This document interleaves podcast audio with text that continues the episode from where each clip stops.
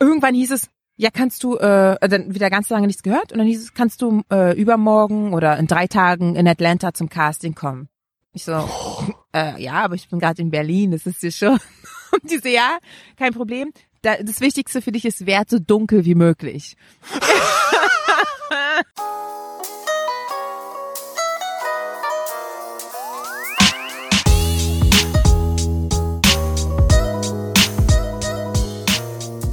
Bevor es losgeht mit dem Gespräch noch ein Hinweis. Diese halbe Kartoffel Sport Episode wird präsentiert und unterstützt von Integration durch Sport.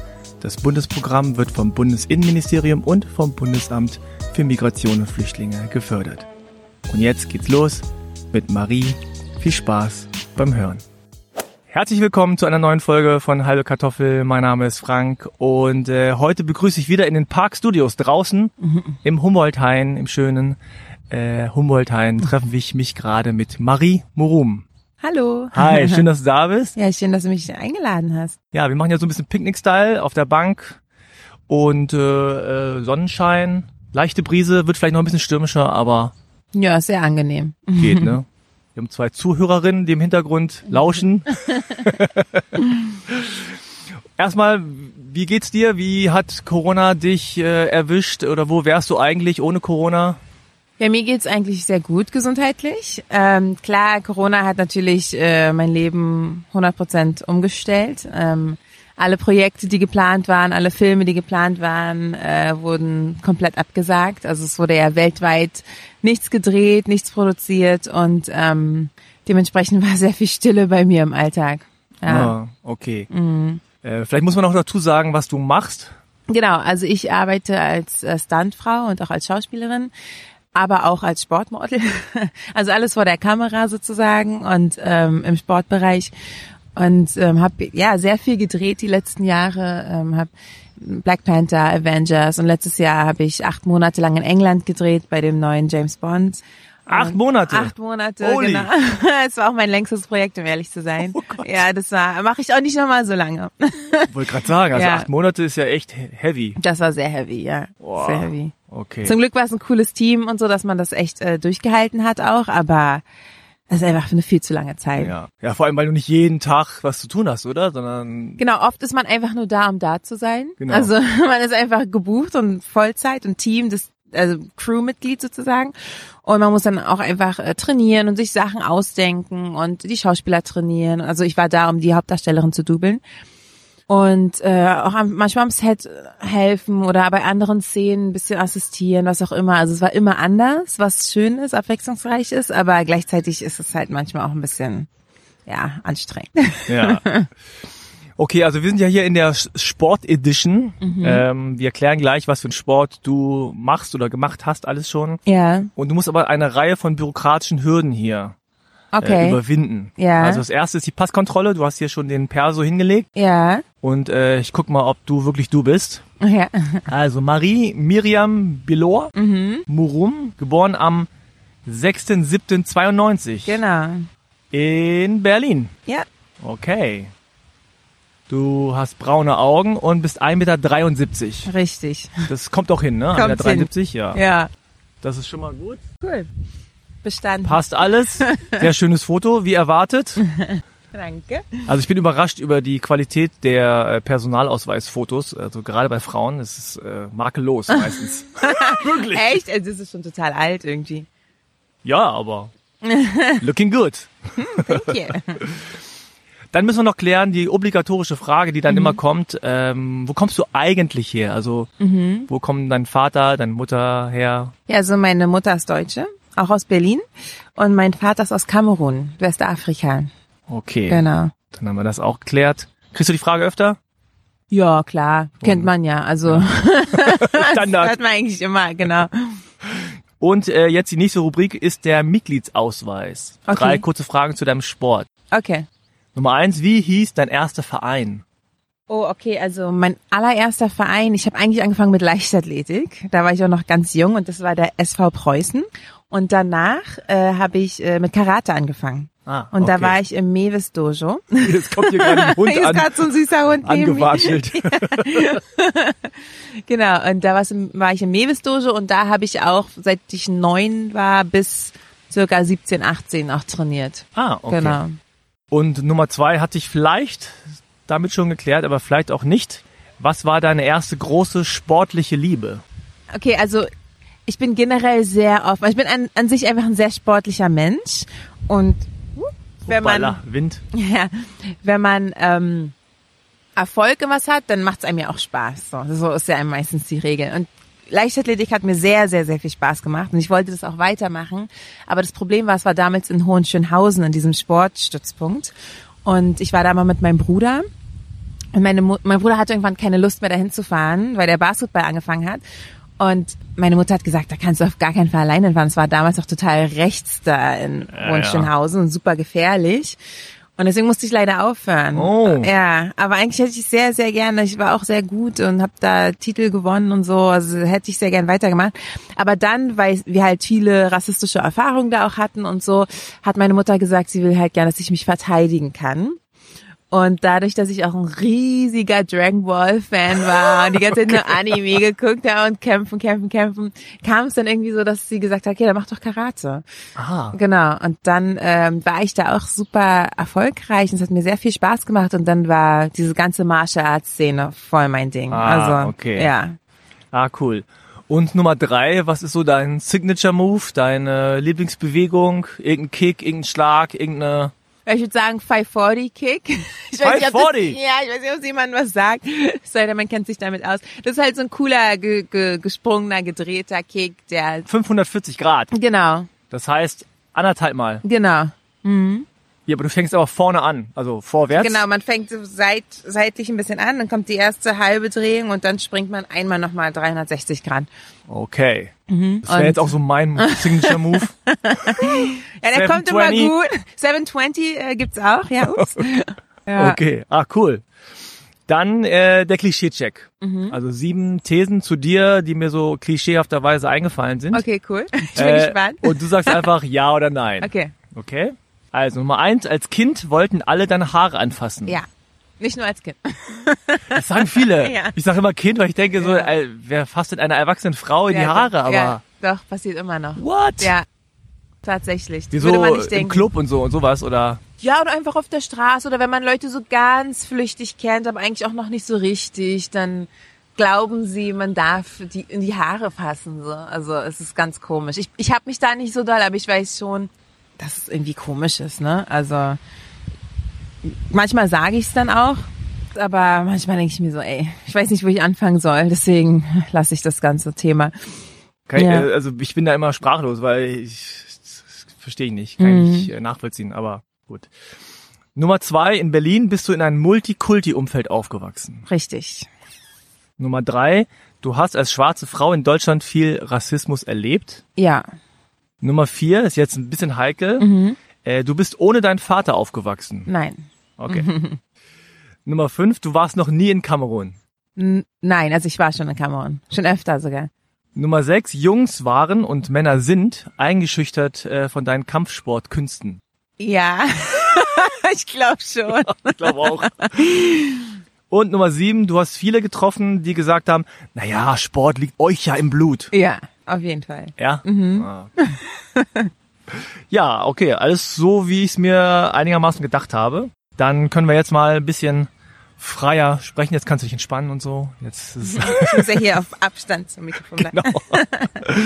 Also du bist äh, mit deinem Bruder, hast du nur einen Bruder? Genau, ich habe einen Bruder. ähm, Älter oder jünger? Älter, zwei Jahre älter. Okay. Und mit dem bin ich hier in Berlin zusammen aufgewachsen. Äh, meine Eltern haben sich irgendwann definitiv getrennt, ja, aber ich hatte trotzdem Kontakt zu beiden Elternteilen und war auch oft bei meinem Vater.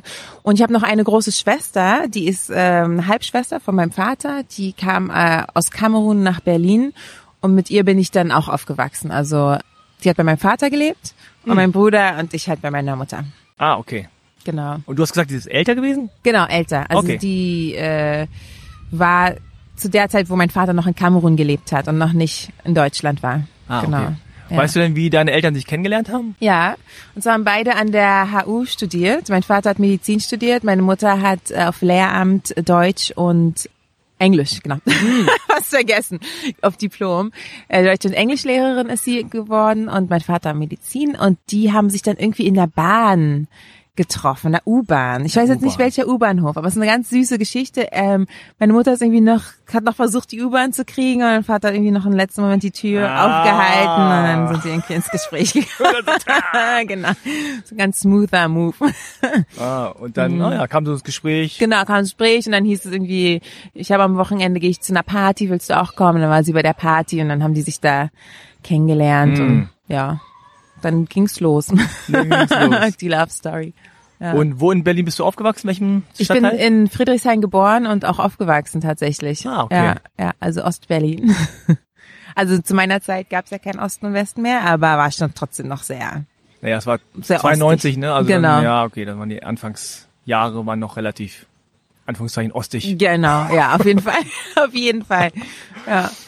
Was hast du so in dieser ersten Zeit, also so Kleinkind, vielleicht Grundschulzeit, so in Erinnerung äh, jetzt an dein Zuhause? Also was kommt da so als erstes? Mm, oh Gott, es kommt drauf an, welche Zeit, an welche Zeit Kleinkind, wie alt ist man da Oder sagen wir mal, also vor der Schule. vor der Schule? Kannst dich dann irgendwas Ich hatte, glaube ich, eine riesige Wohnung. Das glaubt man als Kind ja immer, ne? So eine riesige Altbauwohnung. Und ja, eigentlich alles, alles gutes Leben. Ich habe äh, immer Spaß gehabt, immer viel gespielt. Also ich habe nur positive Erinnerungen. Viel trainiert schon als Und Kind. wie sah euer Zuhause aus? War das irgendwie auch sozusagen geprägt von den beiden Kulturen? Total, ja, ja.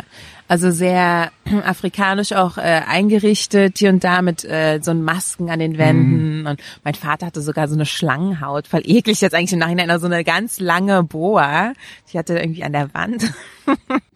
Also Und dann so, das fällt mir gerade ein. eine echte, Ja, ja, eine echte. So eine ganz lange, so irgendwie so fast quasi zwei so Meter lang oder so. ausgestopft oder was auch immer. Nee, nee, nee, nicht die so. Schlange an sich, sondern sozusagen. Haut. Genau, so die Haut sozusagen. So wie Kuhfell auf dem Boden, Ah, sag ja, ich ja, mal. okay. Nur so eine Schlangenhaut, genau. Selbst ge, Ich, ja. weiß, ich weiß ehrlich gesagt nicht, wo, also die war aus Kamerun, aber ich weiß nicht, warum er die hatte. Und so ein Riesending. So ein Riesending. Ich kenne die Story dazu ehrlich gesagt nicht. Ich muss dich mal fragen. Das fällt mir gerade ein. ja, aber sonst, meine Mutter war natürlich auch fasziniert von der afrikanischen Kultur. Dementsprechend ist sie da voll mitgegangen und hat die Farben und die Muster und alles auch geliebt. Deswegen war es sehr, sehr schön bunt auch in der Wohnung und äh, ja, gemütlich. Und habt ihr auch viel kamerunisch gegessen? Ja, ja, Ja? Mein Vater kocht sehr gern und sehr gut. Der hat äh, sehr oft äh, afrikanisch gekocht und ähm, wir haben viel Musik gehört, getanzt. Ja, war schon sehr viel Leben und Hm. und und Kultur und irgendwie Freude, Lebensfreude. Meine Eltern sind beide sehr glückliche, lebensfrohe Menschen. Dementsprechend, ja. Sind die Kinder auch so geworden? Ja, würde ich sagen. Hoffentlich. Ja. Ah, lustig. Ja. Und die erste Berührung so mit Sport kam dann schon relativ früh? Ja, also ich glaube tatsächlich auch über meinen Vater, weil der ist super sportlich. Also Ja. der ist so sportlich. Schon immer gewesen. Was hat er so gemacht? Ehrlich gesagt, ich glaube, der hat nicht eine Sportart gemacht in Kamerun und auch nicht in Berlin, aber alles, was er gemacht hat, war ja immer mega gut drin. Wenn wir irgendwie mit ihm rausgegangen sind, auf so ein Spielplatz, dann fängt er da an, tausend Klimmzüge zu machen und irgendwelche, und alle Leute sind immer so, okay. Frei im Oberkörper? Ja, und immer noch. Ich war letztens in New York, mein Vater lebt gerade in New York und er ist jetzt über 50, also Ende 50 sogar und hat einfach ein Sixpack und ist super durchtrainiert und ich war mit ihm auch ein paar Mal beim Fitness und beeindruckt er alle jungen Leute. Also der ist irgendwie einfach von Natur aus gerne sportlich. Naja. genau. Und der hat mich halt auch immer mal dafür inspiriert und motiviert, immer mal wieder was zu machen auf der Wiese, wenn man spazieren war, irgendwelche Handstände und, und Flips oder was auch immer. Und ähm, genau, und dadurch, dass dann später meine Eltern sich getrennt haben, meine Mutter war sehr, sehr busy, die hat eine eigene Sprachschule aufgemacht, also war selbstständig äh, zu Zeiten, wo es noch sehr schwer war, Anfang der 90er Jahre. Ne? Dementsprechend war sie kaum zu Hause, hatte kaum Zeit und deswegen war es ihr wichtig, dass wir in einem Sportverein sind, dass wir ein bisschen beschäftigt werden, ausgebaut werden und einen Ort haben, wo wir auch einfach ähm, ja Zeit verbringen können. Und dann habt ihr erstmal mit Leichtathletik angefangen. Genau, ja. Und äh, eher so, ich meine, als Kind machst du ja alles, ne? Dann Genau. läufst du, springen, werfen, keine Ahnung was. Was lag dir so am meisten? Sprinten und Weitsprung. Ah ja, Klassiker. Ja, ja, genau. ja das war eigentlich das äh, meine beste Disziplin. Und es war damals sogar so, dass meine Mutter war viel zu arm, um sich das zu leisten, also finanziell dass dann äh, der der Trainer hat gesagt, äh, der übernimmt das für uns, weil er um, uns unbedingt im Verein haben wollte. Ah. Hat der dann damals gesagt, der will, äh, wir sind so eine Bereicherung für ihn, dass er sagt, so sie muss nichts bezahlen. Und es war natürlich super für sie. Anfangs hat er uns sogar dahin gefahren und abgeholt, weil meine Mutter gesagt hat, das geht nicht. Hohenschönhausen, wie gesagt, das war super rechts da. Da waren mega viele Neonazis, die wir da immer auch gesehen haben. Okay. Und, also ähm, richtig so Skinheads, ne? Ja, ja, Skinheads. Es ja. waren wirklich dieses typische schwarze Bomberjacke, diese Springerstiefel, so, die sind damals echt so rumgelaufen. Ja, es ist gar nicht mal so äh, extrem gewesen, wenn man das so in Film oder so darstellt. Es war echt so. Ja. Dann irgendwann konnte der Trainer, glaube ich, aber auch nicht mehr. Ich weiß gar nicht mehr. Und dann sind wir halt mit der, ups, mit der Bahn selber hingefahren. Und das war dann echt immer wieder ein Abenteuer. aber ihr hättet ja theoretisch auch in so einem ganz normalen Verein um die Ecke äh, trainieren können, aber das, hat, das war ja schon sozusagen schon so ein bisschen das war Spezialisierung, schon ein bisschen. Genau, das war schon so der höchste Schritt, den man überhaupt gehen kann, da im Olympiastützpunkt. Es war ja. echt so eines der besten Teams und Vereine und mit den besten Trainern und ähm, also im Osten. Denk mal, es war so, wenn schon, denn schon. Und bei so einem ganz normalen Verein um die Ecke wäre es, glaube ich, dem Trainer auch egal gewesen, ja. ob wir da jetzt dabei sind oder ja. nicht. Und da war es denen halt echt wichtig. So. Und äh, hattest du denn äh, unangenehme Begegnungen mit Skins oder mit Nazis? Ja, also ich weiß nur noch, dass Marvin und also mein Bruder Marvin und ich sind immer ähm, auf jeden Fall haben wir immer an der Halle gewartet, bis die Straßenbahn kam, so dass wir dann direkt hinrennen, weil wir immer, wenn wir da gewartet haben schon an der Station, der Gefahr immer ausgesetzt waren, irgendwie blöd angemacht zu werden oder irgendwie beleidigt zu werden. Und dann haben wir auch immer gehofft in jeder Bahn, dass da keine Nazis drin sind. Das weiß ich auch noch dass wir immer gedacht haben, oh. bitte, bitte keiner da drin, bitte, bitte Krass, keiner. Ne? Ja. Aber ist nie was äh, passiert. Sozusagen. Also nichts handgreifliches, einfach nur verbal und dass sie uns dann beleidigt haben und N-Wort hier, N-Wort da und so, so eine Sachen.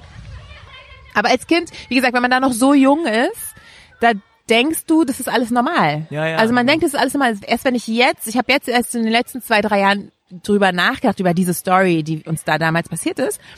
Und jetzt denke ich erst, Alter, was war das denn? Ne? Also was haben wir denn eigentlich da durchgemacht? Aber als Kind denkst du jetzt nicht, oh, wir armen Kinder werden hier rassistisch angemacht. Das ist für dich die ganz normale Welt. Und es ist einfach so. Und du kannst dich wahrscheinlich auch nicht dran erinnern, dass sozusagen diese Beleidigungen dich so voll getroffen haben, oder? Oder nee, doch? gar nicht. Ja, das sind einfach so ein paar Idioten quasi, genau. die irgendwie und das ist einfach machen. so, ja. ja. Und ich war auch, also ich, bis heute bin ich auch kein Mensch, der irgendwie an negativen Sachen festhält oder da, wenn irgendwie was Negatives passiert, dann blende ich das wieder aus oder ich, ich fokussiere mich nicht drauf. Deswegen habe ich leider auch schon sehr viel vergessen. Jetzt gerade denke ich mir so, Mann, man hätte bestimmt zu viele Stories zu erzählen, wenn man da, wenn man da dran festgehalten hätte. Aber nee, ich habe tatsächlich sehr viel ausgeblendet und habe mich damit nicht beschäftigt. Ja. Ja, was ja aber auch natürlich äh, wie positiv ist, ne? Also ja.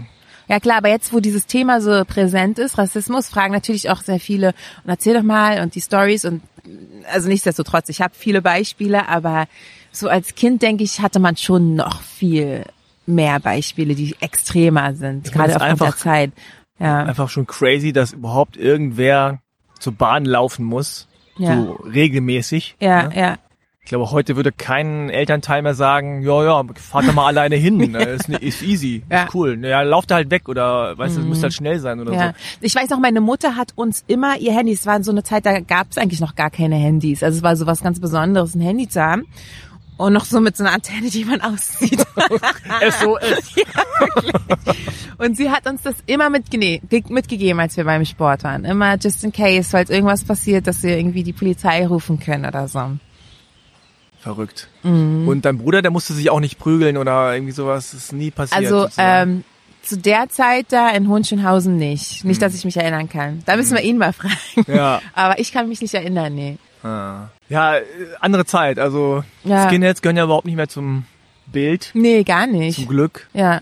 Äh, andererseits ist natürlich, ja, das Nazitum ist nicht weg, sozusagen. Nee, nee, ne? nee. Bist du eigentlich auch in Berlin aufgewachsen? Nee, Hannover. Ah, okay. Aber mhm. ich erinnere mich auch noch, dass es in Hannover ja. äh, so Skinheads gab, aber nicht so viele. Ah, okay. Und das war dann schon immer so ein bisschen so, ah, guck mal, da ist wieder einer. Ja. Aber irgendwie Es war wie so ein Trend irgendwie, hatte Ja. ich das Gefühl. Es war so fast so, eine so eine Art Bewegung. Fashion-Bewegung. Ja, ja, ja, voll. Also es, ich habe ja auch viele Filme zu dem Thema äh, geguckt, dass einfach nachdem der Osten offen war, ne, dass viele halt auch so eine Perspektivlosigkeit hatten und nicht mehr wussten, wer sind sie, was machen sie, wohin sollen sie und haben sich dann halt irgendwelchen extremen Gruppen angeschlossen und dann waren sie halt Skinheads. So. Ja. Das ist, also rein schon schon rein aus ästhetischer Sicht ist es schön, dass es diese Fashion-Bewegung nicht mehr gibt. Ja, ja, sehr, Ähm, sehr schön. also nicht, dass es eine reine Fashion-Bewegung war, aber einfach so von der Art, wie sie sich kle- gekleidet haben, war das doch sehr unästhetisch, sag Ja, ich mal. ja, ja. Abgesehen von der von der Gesinnung. Aber seid ihr dann viel dann auch äh, nach Kamerun gereist? Auch früh schon? Ja, also ich war als kleines Kind in Kamerun mit meinen Eltern zusammen einmal. Da waren wir, glaube ich, auch für eine lange Zeit, drei Monate oder so. Das war sehr schön, sehr, sehr schön. Ich weiß nicht, ob ich die Erinnerung habe oder ob ich nur die Erinnerung von den Filmen habe. Das ist so, man weiß das immer nicht als Kind, ja, ne? Ja, ja. Ob man das wirklich noch weiß oder ob man sich an die Fotos und Filme erinnert. Jedenfalls weiß ich, es war eine schöne Zeit. Und dann war ich aber erst das nächste Mal wieder mit 17 oder 18 mit meinem Mhm. Vater da. Und dann nochmal mit Anfang 20. Ah, ja okay. Auch wieder mit meinem Vater, ja, und meinem Bruder. Und wie war so deine Erfahrung in der Schule? Also es war ja dann anscheinend ein Multikulti-Umfeld, Ja, also da total. gab es dann keine Probleme. Nee, gar nicht. Also ich war, dadurch, dass ich in Mitte zur Schule, also Friedrichshain Mitte zur Schule gegangen bin, war es immer sehr durchmischt. Also wir hatten in meiner Oberschule sogar, als ich aufs Gymnasium gekommen bin, hatten wir zwei Kinder mit deutschen Eltern, also mit zwei deutschen Eltern. Oh. Ja. Von irgendwie 30 Schülern in der Klasse. Oh, okay. Und es waren nicht nur alles Türken oder so, sondern es war wirklich alles durchmischt, alles. Ob es Koreaner, Mongolen, viele Afrikaner, ähm, natürlich viele Türken, Kurden, so, es war komplett durchmischt und ich habe das geliebt. Ich fand das Ja. so toll. Ja, das war eine richtig tolle Erfahrung einfach oder eine tolle Zeit. Einfach die Schule generell war so multikulti, so durchmixt, dass es auch keine, überhaupt gar keinen Boden für Rassismus gab. Also ja, ich habe mich da super wohl gefühlt. Ja. Und äh, also so rein sportlich war früh schon klar, dass du dann auch ja irgendwie besser bist als die Jungs oder mithalten kannst oder äh, wie gab's da irgendwie schon so? Ja, also es ist Anzeichen? ja so, in so einem bestimmten Alter ist man ja als Junge und Mädchen re relativ gleich, ne, vor der Pubertät oder so. Und da war ich auf jeden Fall immer besser als die Jungs. Also Ja. da habe ich, äh, war ich schneller als die Jungs, konnte weiter springen, weiter werfen, was auch immer. Das wogt dir doch, oder? hab da alle möglichen Rekorde gebrochen. Ich und mein Bruder hatten so die ganzen Tabellen. Immer so, mein, mein Bruder als Name. Und dann aber, ich weiß nicht, ob das in der vierten, fünften Klasse ist, Ja. Mhm. wenn die Jungs anfangen, ein bisschen stärker zu werden, und dann hörte das auf. Oh. war, ich nicht mehr schneller, nicht mehr stärker. Und die wurden auf einmal alle viel besser. Und ja, es war einfach der natürliche Lauf der Dinge. Ah, ja. ja, schon krass. Ja. Und äh, wann hast du mit Karate angefangen? Wann war das? mit neun, auch schon mit neun. genau.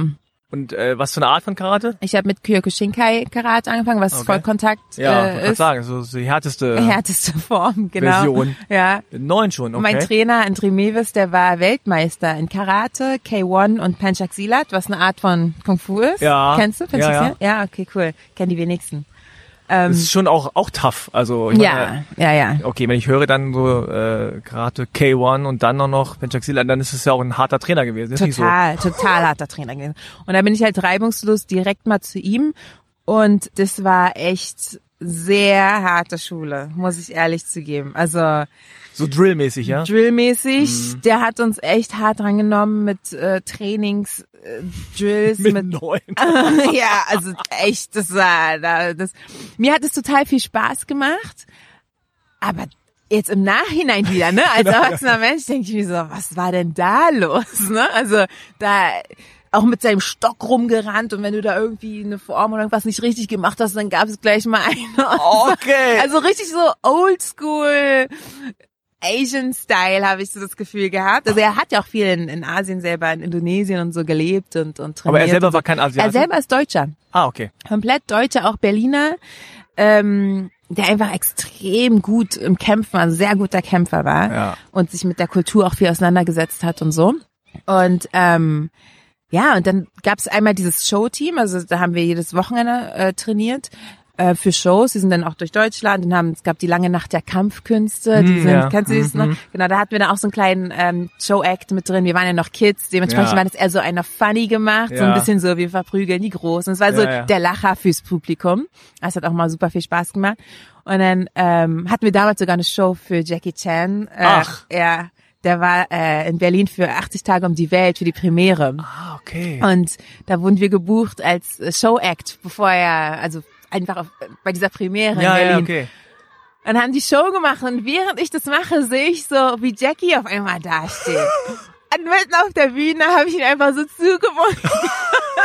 Weil ich das einfach nicht, ich war so nervös und konnte das nicht fassen, dass wir wirklich Jackie Chan sehen. So ein Idol Ja. gewesen, ne? Ja, und dann nach der Show kam er noch und hat uns äh, gratuliert, gesagt, good job und so. Oh. Meine Freundin Nikki ist zum Glück noch mal rausgerannt ins Publikum. Ihr Vater hatte so eine Kamera, so eine Ja. Einwegkamera oder so eine, ich weiß gar nicht mehr, wie man die nennt. Hat die geholt, dann haben wir schnell noch ein Foto mit ihm gemacht. Und dann, ja, und seitdem ist das für mich mein wertvollstes Foto, was ich jemals gemacht habe. Ah, Einfach als wow. Kind mit Jackie Chan. Wie alt warst so. du da? Da war ich, boah, zwölf oder so. Oder elf, irgendwie Ah, okay. sowas. Ja, so, Hinter uns gerade so eine Kita-Gruppe, die irgendwie, weiß ich nicht, Geburtstag feiert oder. so eine Spiel, Sportspiele. ah, wow. Jackie Chan ist natürlich äh, Ikone. Total. total. Also, ähm, also er hat ja den Kampfsport im Grunde auch noch in einer unterhaltsameren Choreografieform in Filmen dargestellt, wie es eigentlich vorher nie, nie, weil da war es mal sehr, sehr ernst, ne? Und er Ja, hat es auch genau. sehr virtuos, aber Ja. halt auch cool, Ja, aber trotzdem auch irgendwie funny oder unterhaltsam gemacht. ja, ja. Ja, er war tatsächlich so, der hat zum ersten Mal so einen, so einen verletzlichen Style vielleicht auch gezeigt, ne? So, dass er auch selber abkriegt und so lustig und auch mal tollpatschig ist und ist einfach so, als Kind auch hat man das total Ja, geliebt, ne? Hammer, ja. Ja, Und vor allem auch dann irgendwie so Kühlschränke benutzt und irgendwie Schränke rumgeschoben. Ja. Und äh, ja, auch fast wie so ein Tanz, ne? Also Ja, so, so ja, voll. Fred Astaire-mäßig dann irgendwie so rum, dann Wand hoch und Ja. also das war schon äh, immer immer ziemlich cool. ja, voll. Ah, Jackie Chan, dann hast du immer danach sozusagen das Foto so hier. Ja, ich bin, danach direkt nie. zur Schule und habe gesagt, ey, ich habe gestern eine Show für Jackie Chan gemacht. Und mir hat natürlich kein Mensch geglaubt. Alle so, ja genau. träum weiter. Ja genau, träum weiter. Kinder erzählen ja immer irgendwelche Quatsch-Stories. Und ich so, nein, wirklich. Und dann meinte dieser, hast du ein Foto? Meinte sie, ja, ich habe ein Foto. Und damals musste man noch warten, bis es entwickelt Ja, ja. wird. Das heißt, und hoffen, dass es geklappt ja, hat. genau, genau. Oh Gott, stell dir mal vor. Ja, und dann äh, hat das zum Glück geklappt. Dann habe ich Wochen später dieses Foto da angeschleppt und dann waren natürlich auch alle super begeistert. Manche haben es immer noch nicht geglaubt, aber generell, das war, das war für mich so als Kind einer der Höhepunkte für Jackie Chan, einfach eine Show zu machen. Und sonst haben wir viel gekämpft, auch wirklich Vollkontakt gekämpft. Also mein Trainer war da sehr streng. Wir haben deutsche Meisterschaften gewonnen. Ähm, Im Penchaxila, ich habe dann auch äh, Penchaxila äh, viel trainiert, habe ich sogar die Junioren-Weltmeisterschaft gewonnen in Singapur damals. Okay. Ja, also wir haben wirklich viel in Paris, French Open und sowas, viel gereist. In Amsterdam haben wir auch gekämpft. Wie, und das schon so mit äh, 12, 13, 14, 15. Ja, mit 14 war ich in Singapur und da wurde ich Junioren-Weltmeisterin, ja, in Okay. Penchaxila. Und deine Eltern haben gesagt, nee, cool, mach weiter. Oder Ja. waren die so ein bisschen so, oh, okay, es geht mir ein bisschen zu krass ab jetzt hier. Nee, meine Mutter, die hat sich super gefreut. Die meinte, ich, ich meine, damals musste ich sogar einen Monat aus der Schule raus. Wir mussten nach Singapur und uns erstmal akklimatisieren, weil es ja so heiß da Klima, ist ja. und, und einfach 100 Prozent oder 90 Prozent Luftfeuchtigkeit oder so. Dementsprechend mussten wir erstmal da trainieren, haben wir mit dem Nationalteam, äh, Malais malaysischen Nationalteam trainiert. Und ähm, ja, und dann irgendwann war dann das Turnier, es ging auch über mehrere Tage und so und es war echt auch eine richtig, richtig tolle Erfahrung. Ja, glaube ich. Wie ist denn so, sagen die die Diversity Zusammensetzung gewesen bei euch im, im Verein, aber auch so sozusagen, wenn du so auf so Wettkämpfen warst, waren das sehr viel einfach nur Asiaten oder einfach Nee, gar durchmischt? nicht eigentlich. Eigentlich gar nicht. Also bei uns im Verein, bei meinem Trainer tatsächlich waren wir immer durchmischt. Es waren auch Asiaten da, aber Mhm. nicht, also nicht übermäßig viele. Ähm, es war immer durchmischt, ja. Viele Russen, Polen. Ja. Ich glaube, ich war die einzige Schwarze, glaube ich.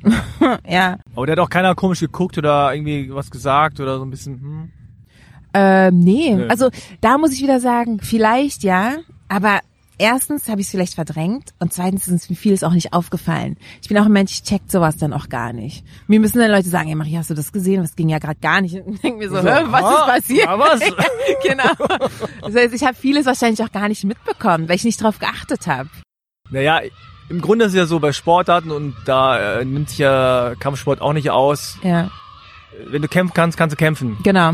Ne? Und wie du dann aussiehst oder wo du daherkommst, spielt dann überhaupt keine Rolle. Ja, Äh, das weiß man ja im Zweifelsfall dann auch nicht, sondern man, man erkämpft sich den Respekt. ja, Und das genau. war's. Genau. So. Und da, das ist halt auch das Schöne beim Kampfsport habe ich das Gefühl, das ist halt nicht nur der Sport, sondern es ist auch das Mindset. Ne? Also Mhm. du wirst halt auch sehr erzogen als Kind ähm, respektvoll deinen Mitmenschen gegenüber zu sein, deinen Lehrern, deinen Trainern und dankbar zu sein und humble zu sein. Und das sind ja diese ganzen Werte, die du auch vermittelt kriegst. Das heißt, es ist beim Kampfsport sehr selten, dass man sich da dann so ein bisschen asozial verhält. Also das habe ich äh, selten gesehen, weil man eher so mit sich ein bisschen abgeklärter ist und auch nicht sein Trainer, äh, also wir hätten sowas auch nicht unserem Trainer gegenüber äh, antun können, da jetzt irgendwie ja. so uns so fehl zu verhalten oder so. Ja. Und ich glaube, dass das bei vielen so ist tatsächlich. Ja, ist ein Sport. Es Ja, ist dann ja. halt nicht irgendwie so, ich will ihm aufs Maul hauen, sondern Ja. es ist dann einfach so ein sportlicher Wettkampf. Genau, sportlicher Wettkampf und auch danach, auch wenn du gewonnen hast, gehst du zu deinem äh, Gegner und bedankst dich noch, verbeugst dich zu den Trainern, verbeugst dich zu den Schiedsrichtern, verbeugst dich, also zeigst ja auch, wenn der Kampf vorbei ist, nochmal deinen Respekt und dann ist es auch gut. Ja. ja. Und äh, hat sich dann das irgendwie aufs echte äh, Leben außerhalb der Matte sozusagen auch übertragen? Ja, sehr. Also so viel, äh, so hart es auch war, das Training, und wie sehr ich meinen Trainer auch verflucht habe oft, weil er, wie gesagt, super brutal war. also so, und auch hardcore drauf war, muss ich auch sagen, bin ich auch sehr dankbar, weil er hat mir halt so viele wichtige, ähm, ähm, wie nennt man das?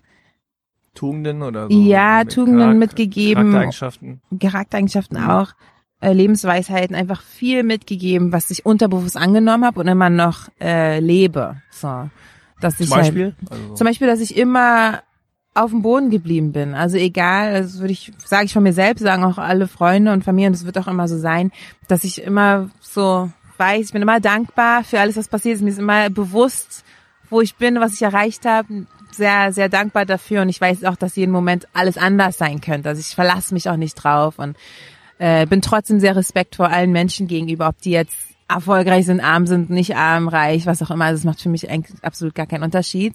Und ähm, sind so Sachen, glaube ich, die ähm, ja, die lernen habe ich irgendwie damals so eingetrichtert bekommen, ne, beim Kampfsport. Und äh, deswegen denke ich auch, dass Kampfsport eine super Sportart ist für Kinder, nicht nur körperlich, sondern auch wirklich geistig. hm. Daraufhin habe ich damals auch 2016 einen eigenen Kampfsportverein gegründet mit einer Freundin hier in Berlin, wo wir äh, Kinder trainieren und auch das so ein bisschen weitergeben wollen. Wenn ich da bin, trainiere ich auch. Gestern zum Beispiel habe ich die Kids auch draußen trainiert. Äh, Oft bin ich halt gar nicht da, weil ich bin nur zwei Monate im Jahr höchstens in Berlin, weil ich so Ah. viel im Ausland, ups, im Ausland drehe. Aber sie übernimmt es und da ist uns einfach wichtig, das weiterzugeben, was wir damals erfahren haben, weil das so wertvoll war. Mhm. Ja, Ja, gerade Kampfsport äh, kannst du ja nur gut werden, wenn du auch diszipliniert genau.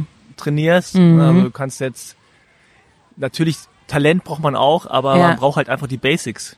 Definitiv. Ja, Kondition, Kraft, äh, Ja. Ausdauer. Zum äh, Durchhaltevermögen ja. auch einfach, weil es ist schmerzhaft, es tut weh und man hat keinen Bock mehr Genau. und trotzdem sagen, ich mache weiter. Und ich glaube, das ist auch was, was dir im Leben hilft, weil das kannst du ja auf alles beziehen. Ne? Also ob es jetzt körperlich ist oder ob es im Studium ist, du hast keinen Bock mehr zu lernen, du willst schlafen gehen, was auch immer und dann trotzdem sagen, ich bleib Ja. dran und ich lese weiter, ich lese weiter und ich, ich mache die Prüfung und ziehe das Studium durch, was auch immer. Man kann es ja auf alle Lebenssituationen äh, beziehen. Ja. Ja. Aber es war nicht so, dass du jetzt im echten Leben dann Situationen hattest, wo du gesagt hast, so, oh, ich hätte jetzt Bock, hier das mal alles anzuwenden. Nee, tatsächlich nicht. Ich hatte einmal eine Situation, von der habe ich gelernt. Also als Kind habe ich natürlich mich extrem viel ge geprügelt, als ich noch nicht so äh, Frau war. habe ich echt mich echt. Ich habe letztens einen Kumpel getroffen, der meinte zu mir auch Marie, ey, wie wir uns in der Schule immer geprügelt haben. Da dachte ich so krass, stimmt, einfach mit Jungs richtig. Auch so mit Freunden, ne? Also Ja, nicht ja, genau. Feinde oder so, sondern Ja, einfach ja. nur so, ey. Einfach so Ja. gerangelt und so. Ja. Okay. ähm, so richtig untypisch ne? für ein Mädchen. Ähm, genau. das habe ich sehr gerne gemacht, aus Spaß ein bisschen gekämpft. Aber jetzt in echt hatte ich einmal eine Situation, wo äh, mir ein Typ richtig krass an den Arsch gegrapscht hat und dann habe ich ihn, habe ich mich umgedreht und habe ihn direkt eine gegeben, also richtig Faust ins Gesicht geschlagen. Okay. Ich dachte, es geht gar nicht. Und dann hat er mich äh, zurückgeschlagen. Oh. Ja, und der war super besoffen und ist dann voll auf mich los und dann bin ich gerannt um mein Leben und er hat mir noch hinterher gerannt und dann dachte ich so, okay, das mache ich nicht nochmal, weil ähm, letztendlich ein großer, starker Mann, der auch noch besoffen ist, da kannst du noch was für Techniken anwenden. Es Aha. ist sehr wahrscheinlich, dass man da unterlegen ist. Ja. Es sei denn, ja, und außerdem will ich auch gar nicht kämpfen. Weißt du, ich will diese Situation auch gar nicht haben. Mhm. Und dementsprechend habe ich gesagt, ich mache das nicht mehr. Ich, ich verteidige mich nicht mehr mit, Mhm. Also jetzt gerade wenn ich irgendwie angegrapscht werde mit, äh, mit Schlägen oder so, weil letztendlich äh, kann es voll böse enden. Ja. Es sei denn, ich bin schon in dieser Kampfsituation, dann klar. Aber von alleine starte ich die jetzt nicht mehr. Habe ich Ja. seitdem auch nie wieder gemacht. Ja, es ist Ja. wahrscheinlich sehr weise. Ja. Ich habe ja auch eine ganz kurze Zeit äh, Taekwondo gemacht. Ah, cool. Äh, tatsächlich einfach auch ein bisschen so aus diesem Grund, dass ich irgendwie dachte, ich muss es machen, weil ständig, ne, also, Also als du junger- gefragt wirst. ständig so, was kannst du, ne, irgendwie so. Oh, Und, krass. Äh, Ja. Auch so von, von, von Jungs, ne, Ja. die dann halt so, ich weiß noch einmal, als wir in Frankreich waren, dann waren wir so in den Banlieues irgendwie so, hatten Ja. einen Austausch gemacht und dann standen halt so ganz viele Kids drumherum, so richtig, wie man sich's vorstellt, Banlieue-mäßig so. Äh, und die waren da so halt so, was so, hey, was kannst du, ne? Zeig mal was, ne? Jackie Chan, hey, der Jackie Chan, komm mal her und so. Und zum Glück musste ich nie, also ich habe immer gesagt, ich kann's nicht, was ja, Ja. die Wahrheit ist Ja. oder war. Aber die haben mir halt immer nie geglaubt. Ich habe auch immer extra so gesagt, ja, nee, nee, ich kann nichts, ich kann nichts, dass die auch hoffentlich glauben, dass ich was kann. Ja, ja, ja, ja. und dann so, wollten sie natürlich auch was sehen, ne? Zeig mal, zeig mal und so. So, nee, Mann, nee, mach jetzt nicht so. Ja, Und dann war's das war aber, eigentlich voll cool. genau, und dann warst du noch mehr so Ja. der Real, also okay, Ja, die ja. Real Ones machen das nicht, Ja, ne? genau. Und deswegen hatte ich nie Probleme so. Das ist richtig cool. Aber es war immer so ein bisschen so ein Schweißausbruch-Moment, wo ich denke, oh Mann, ey, hoffentlich kommt jetzt keiner auf die Idee und will mich testen hier. es ist eine geile Story. Ey, das ist wirklich, das ist perfekt, wenn man von dir weiß eigentlich schon, ne? Du kannst das Ja, nur hundertprozentig. hier so, ein bisschen so, so Bewegung, ne? ein bisschen schon so ein bisschen machen, ready, genau. Ne? So ein bisschen knacken die Ja. Finger und so. Nee, nee, Nee, aber ich kann nix. Nee, Ja. nee, ist gut.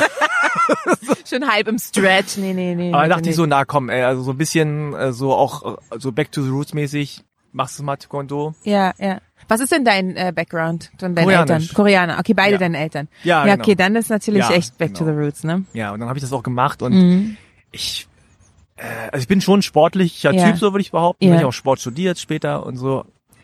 Taekwondo, ich war bin da zu spät eingestiegen. Also ich war Wie dann irgendwie, keine Ahnung, 18 oder so, 17, 18. Ja. Und ich habe naja. aber auch gemerkt bei mir jetzt, dass ich so mh, das nicht so ganz im Griff hatte, die Aggression. ne? Ja. Also dass ich auch irgendwie dann Bock hatte, das zu testen. Mhm. Obwohl ich nicht konnte, ehrlich gesagt. Also ich, am Ja. Ende habe ich Grüngurt gehabt, also ich konnte nichts. Aber irgendwie, ne, dann merkst du schon, ah, dieser eine Kick, der geht schon so. Ja. Und irgendwie willst du es dann auch testen. Und es hat mir, also ich, mir ist dann aufgefallen, dass ich, ich wurde da so komisch aggressiv. Also ich Okay. war noch nicht in diesem, auf diesem Level.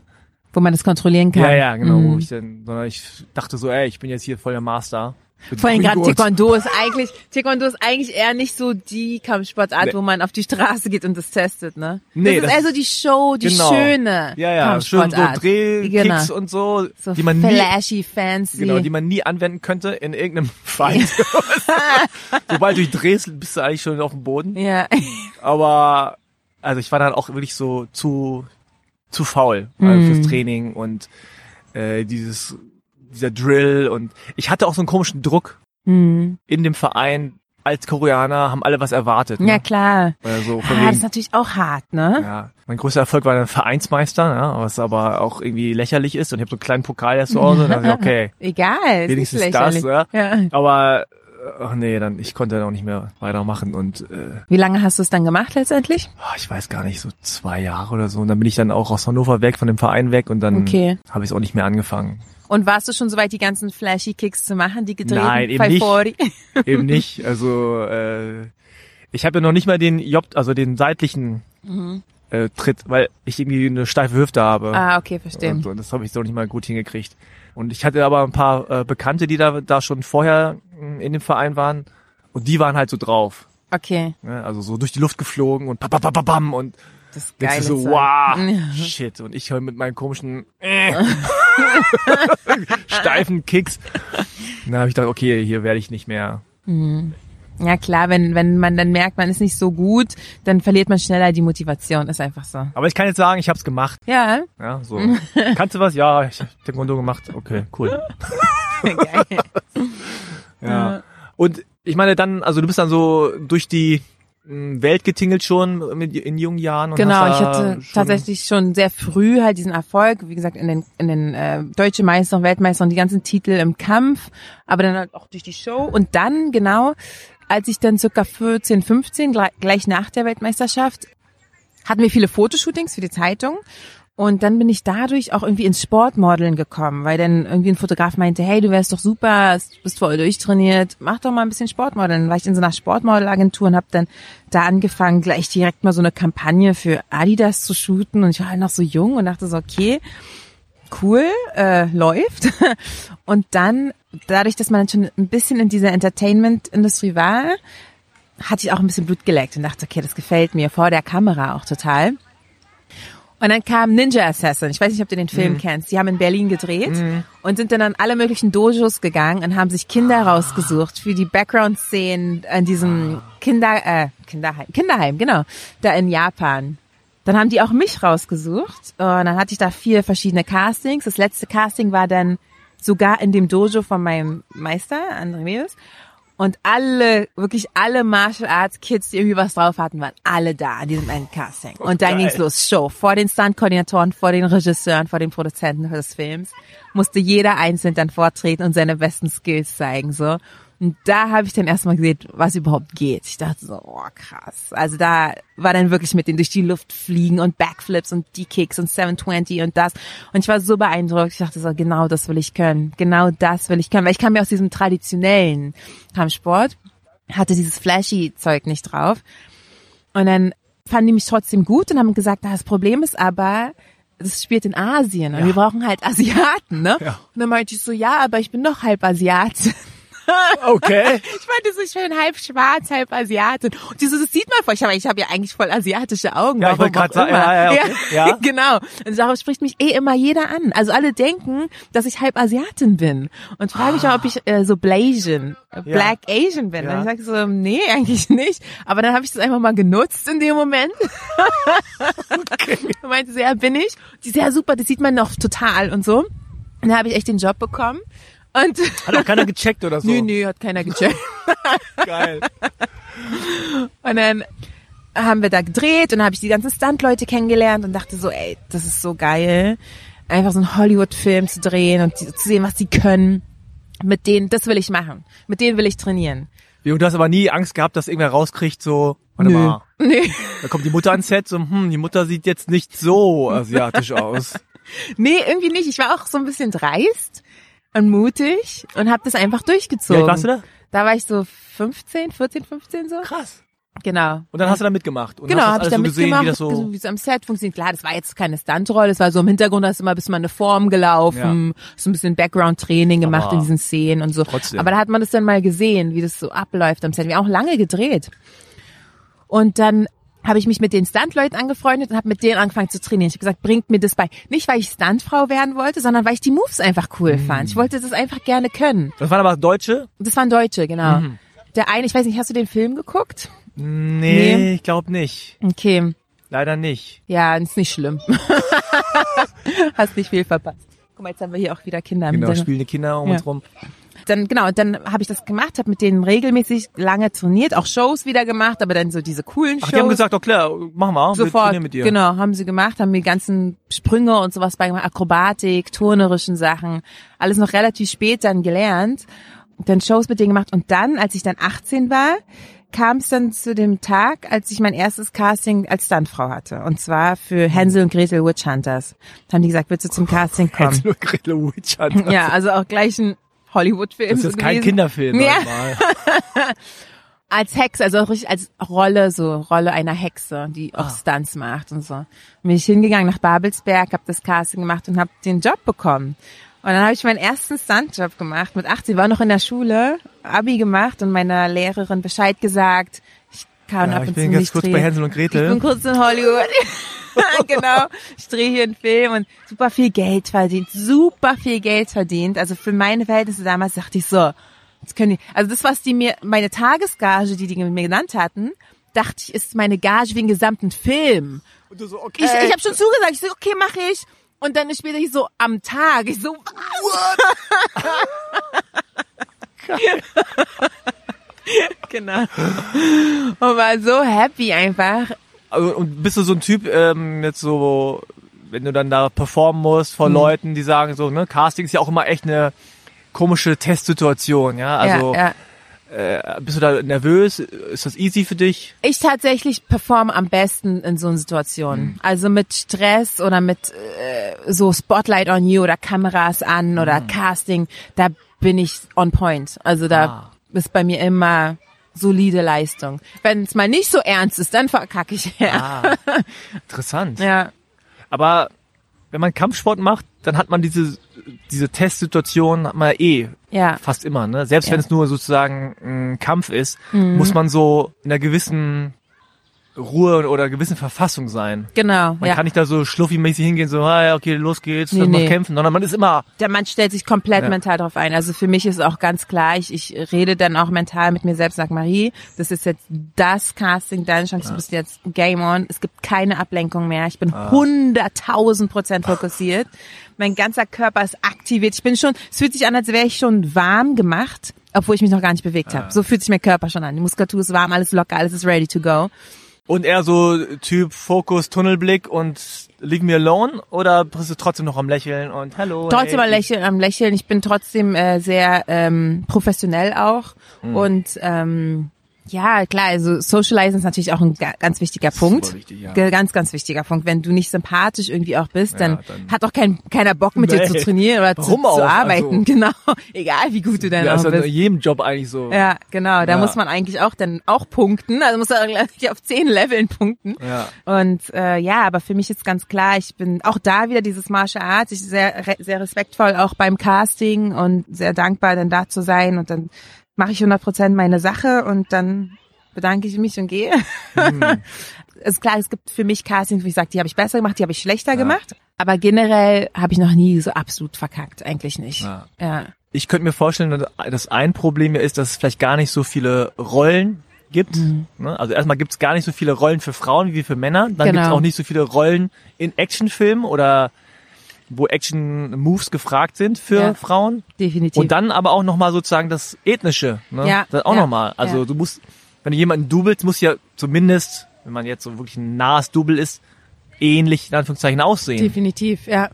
Also bei mir war es so, ich hatte sehr viel Glück gehabt, weil ich habe zu einer Zeit angefangen, wo in Berlin die Filmindustrie sehr busy war und sehr viel hier gedreht wurde. Dementsprechend halt gleich mit diesen Hollywood-Filmen angefangen. Ich habe im gleichen Jahr nach Hänsel und Gretel, ich dachte, vielleicht ist es eine einmalige Geschichte gewesen. Direkt im Anschluss habe ich Halle Berry gedoubelt für Cloud Okay. Atlas. Das heißt, wie oft passiert es, dass Halle Berry in Berlin dreht, weißt du, in Ach so einem Quatsch, ja. Actionfilm. Und Für, für Cloud Atlas. Cloud oder so. Atlas, genau. Habe ich direkt mal äh, da weitergemacht mit Stunts und viel gelernt, viel Erfahrung machen dürfen und halt gleich, wie gesagt, eine schwarze Frau dubeln können. Hm, Gleich dann Halle Berry auch noch. Gleich noch Halle Berry, die damals auch meine Lieblingsschauspielerin war. Ich war so, ha, ha, ha. Okay. viel, viel, viel äh, Glück natürlich auch gehabt. Und dann ähm, Kurze Frage, wie war Halle Berry so? Ganz nett, ganz Ja, okay, tolle, liebe gut. Frau. Ja, ganz hübsch auch und ja. Und ähm, genau, und dann kam natürlich auch die Zeit, wo da habe ich äh, Hunger Games, Mockingjays, Mhm. äh, Captain America Civil War. Also ich war überall dann immer so ein bisschen dabei. Also ich war dann einfach in dieser Stunt-Business. Aber wie du sagst, ganz viele Jobs auch nicht bekommen, weil es dann irgendein deutscher Nazi-Film war. Da können wir jetzt erstens keine.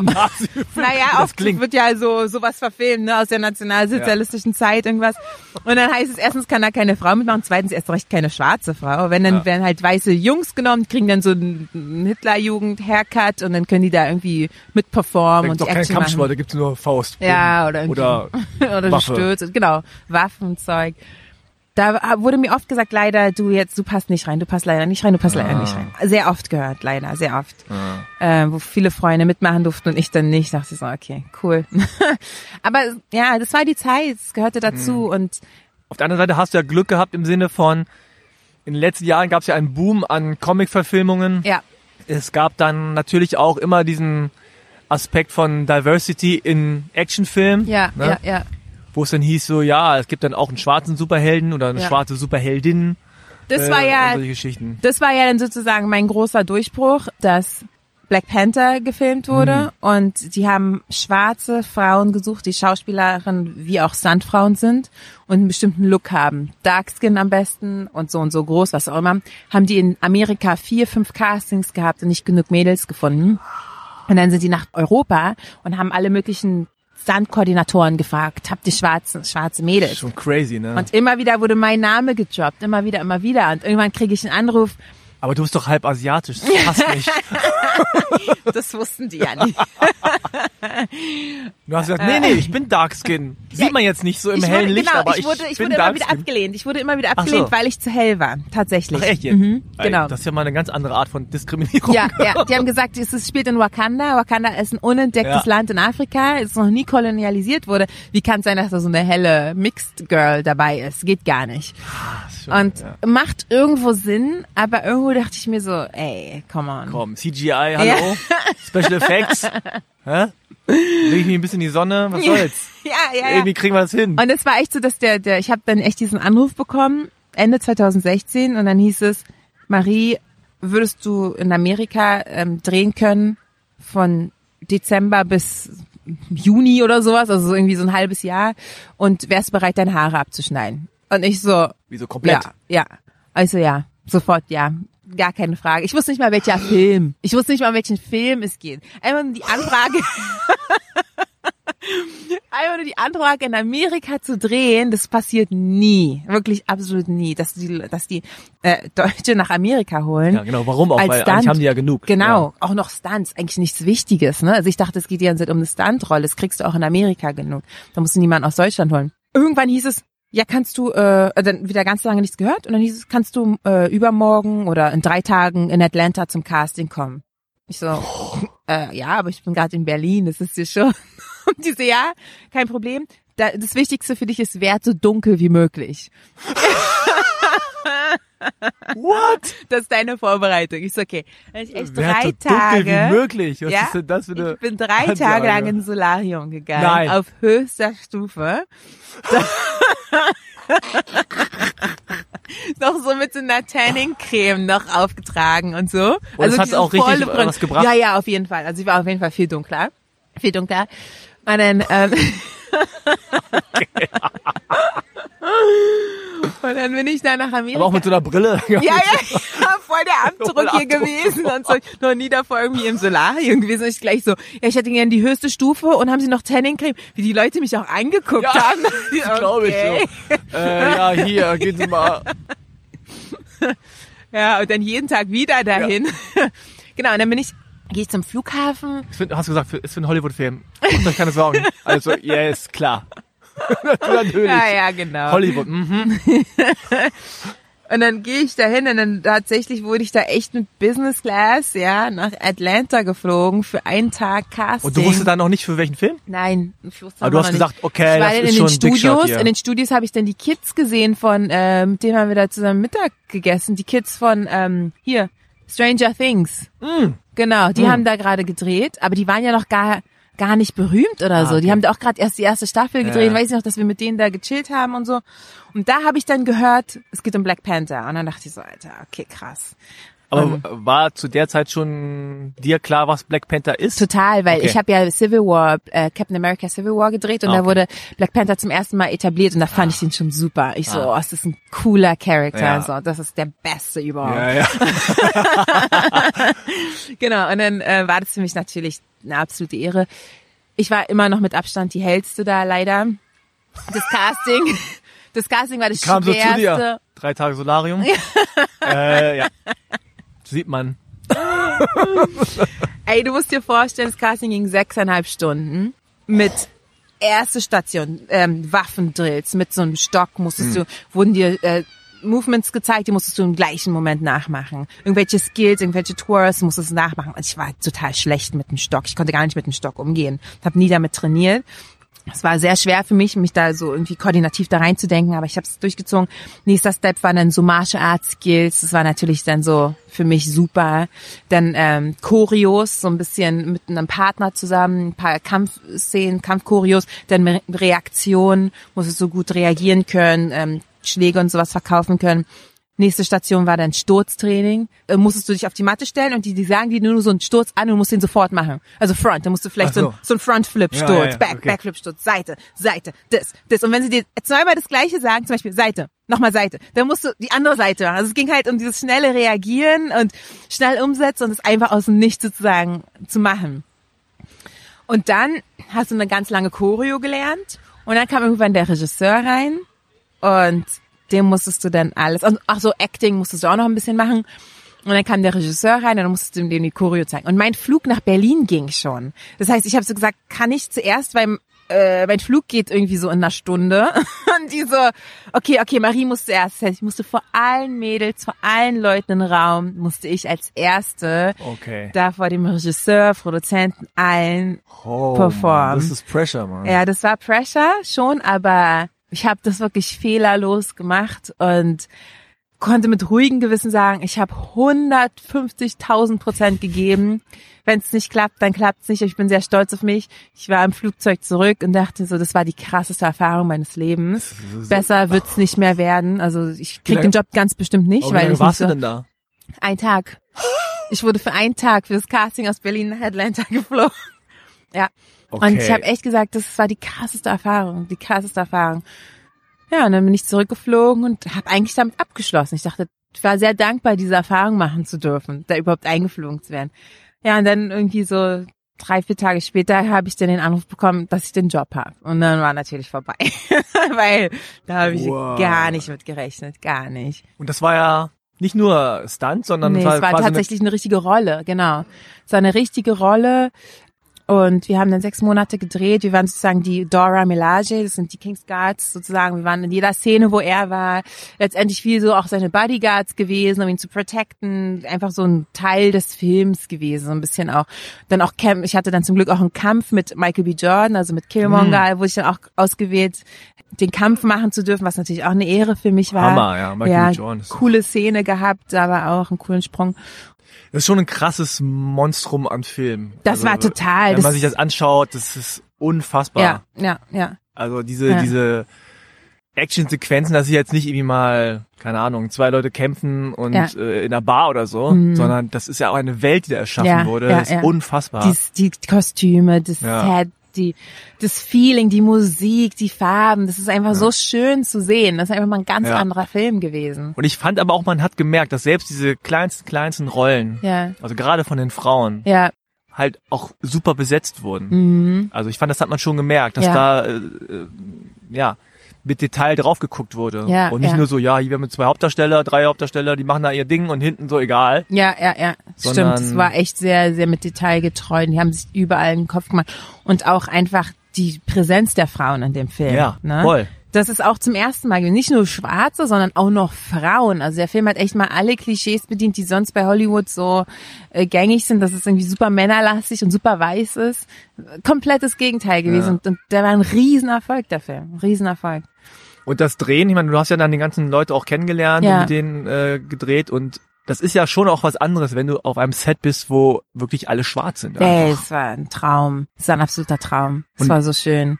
Und alle wussten, glaube ich, auch, worum es ging. Alle wussten, worum es ging. Und alle, weißt du, egal wie berühmt, egal wie erfolgreich, egal wie reich, alle haben das Gleiche in diesem Moment auch gefühlt. Die waren echt so, haben uns umgeguckt und dachten, träumen wir? Ja. Also, ne, das, das kann doch gar nicht wahr sein. Es ist so schön zu sehen, dass auch der Regisseur und auch hinter der Kamera, weißt du, und professionell Schwarze gerade richtig was Tolles schaffen hier gerade, ne? Eine schöne Welt gezeigt und nicht dieses Drogen-Gangsterfilm, sondern einfach was ganz, ganz Königliches, Schönes gemacht wird.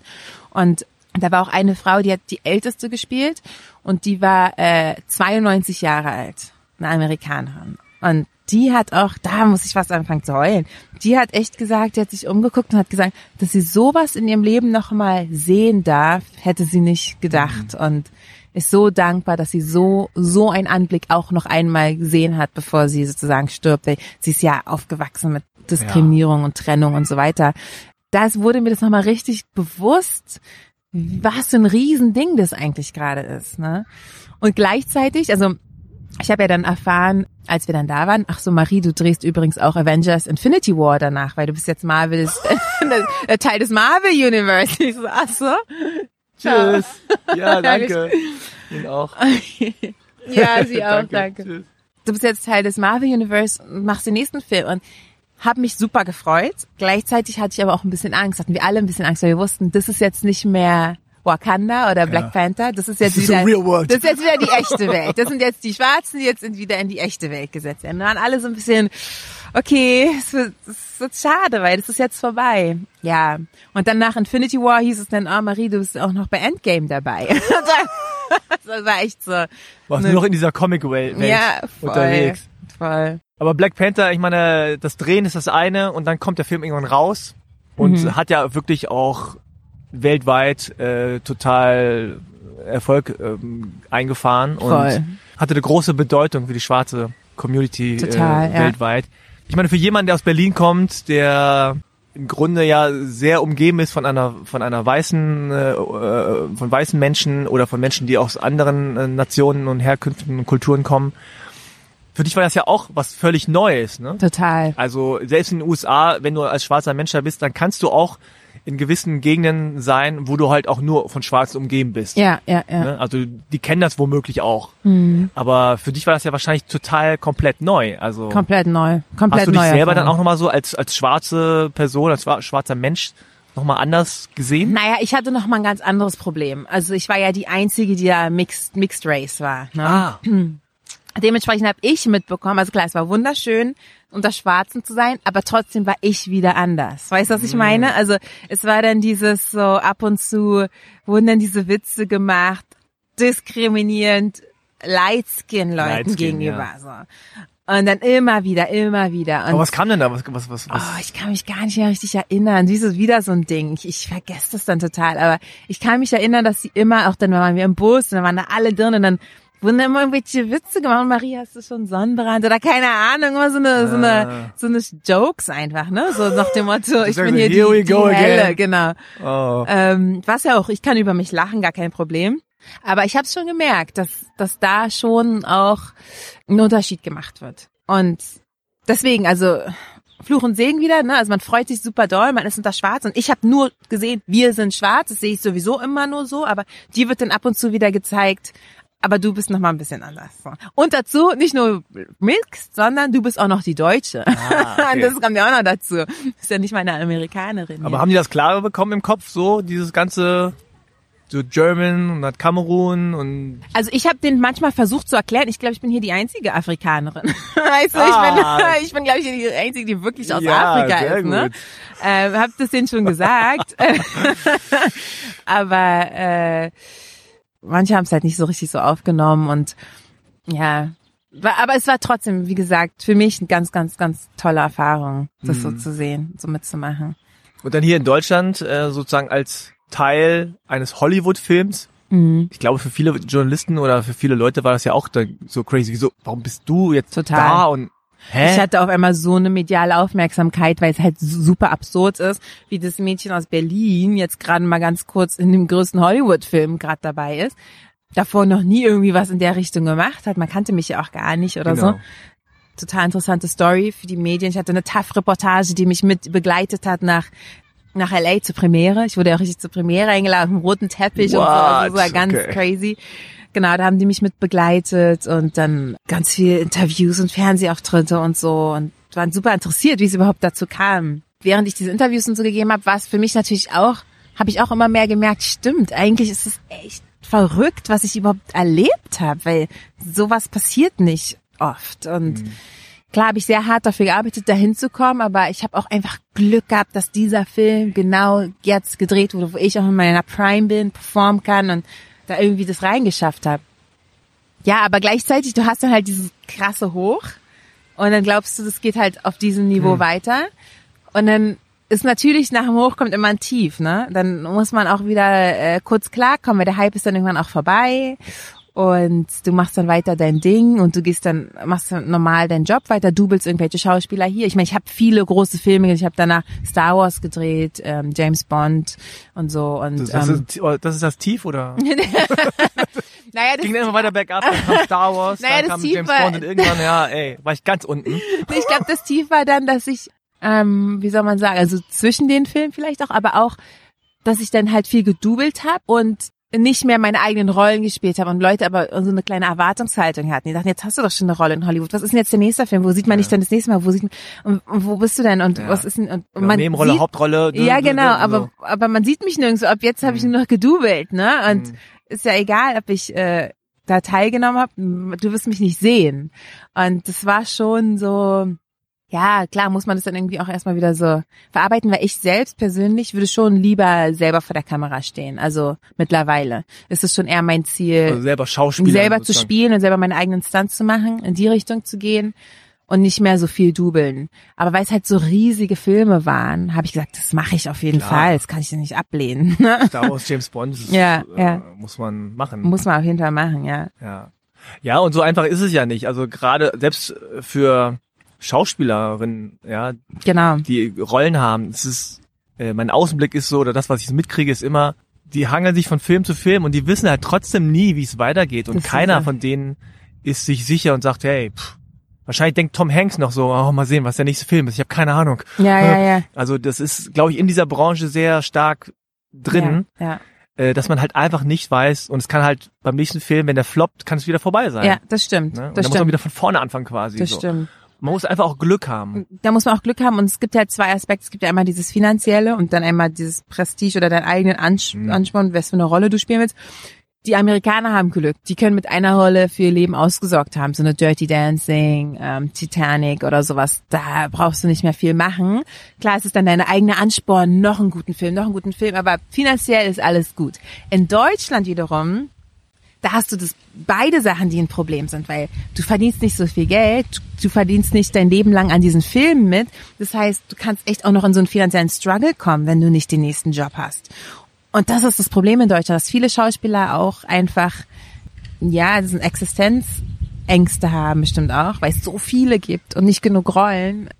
Ja, dass man da äh, vielleicht auch gar nicht die die Wahl hat, zu sagen, das ist jetzt nicht richtig für mich oder das ist nicht der richtige Ja, ja, Film. genau. Du brauchst es einfach aus Brauchst- finanziellen brauchst einen Gründen. Job, ja. Ja, genau. Ja. Ja. Ich meine, in Deutschland kann ich mir vorstellen, ist das Angebot äh, für Rollen für schwarze Frauen auch nochmal relativ gering. Mini, mini, Ja? mini, mini, minimal. Und dann oft auch sowas wie, das ist denn jetzt diese Klischee-Rolle. Das kann jetzt eine Schwarze spielen. Da sind wir dran, das zu ändern und ich hoffe, das wird sich auch verändern, dass man auch sagt, die Hauptrolle, bla bla bla bla bla, dass man die auch als schwarze Frau sieht und nicht nur als eine blonde deutsche Frau, sondern dass auch ganz normale Rollen für Schwarze besetzt werden können. Ohne und soweit dass, ist genau, ohne dass eine Rolle ist, die explizit schwarz sein Genau. muss, weil die gerade diskriminiert wird in dem Film oder äh, Gerade die Flüchtlingen. Putzfrau spielt den äh, Flüchtling, Kindermädchen, was auch immer, so dass man das auch erklärt, warum die jetzt schwarz ist. Man muss nicht einen Grund haben, warum sie schwarz ist. Ja. Und das, diesen Switch muss, dieser Switch muss in Deutschland noch passieren. Das ist schon krass. Also ich habe ja, Ja. schon öfter mit Leuten darüber geredet.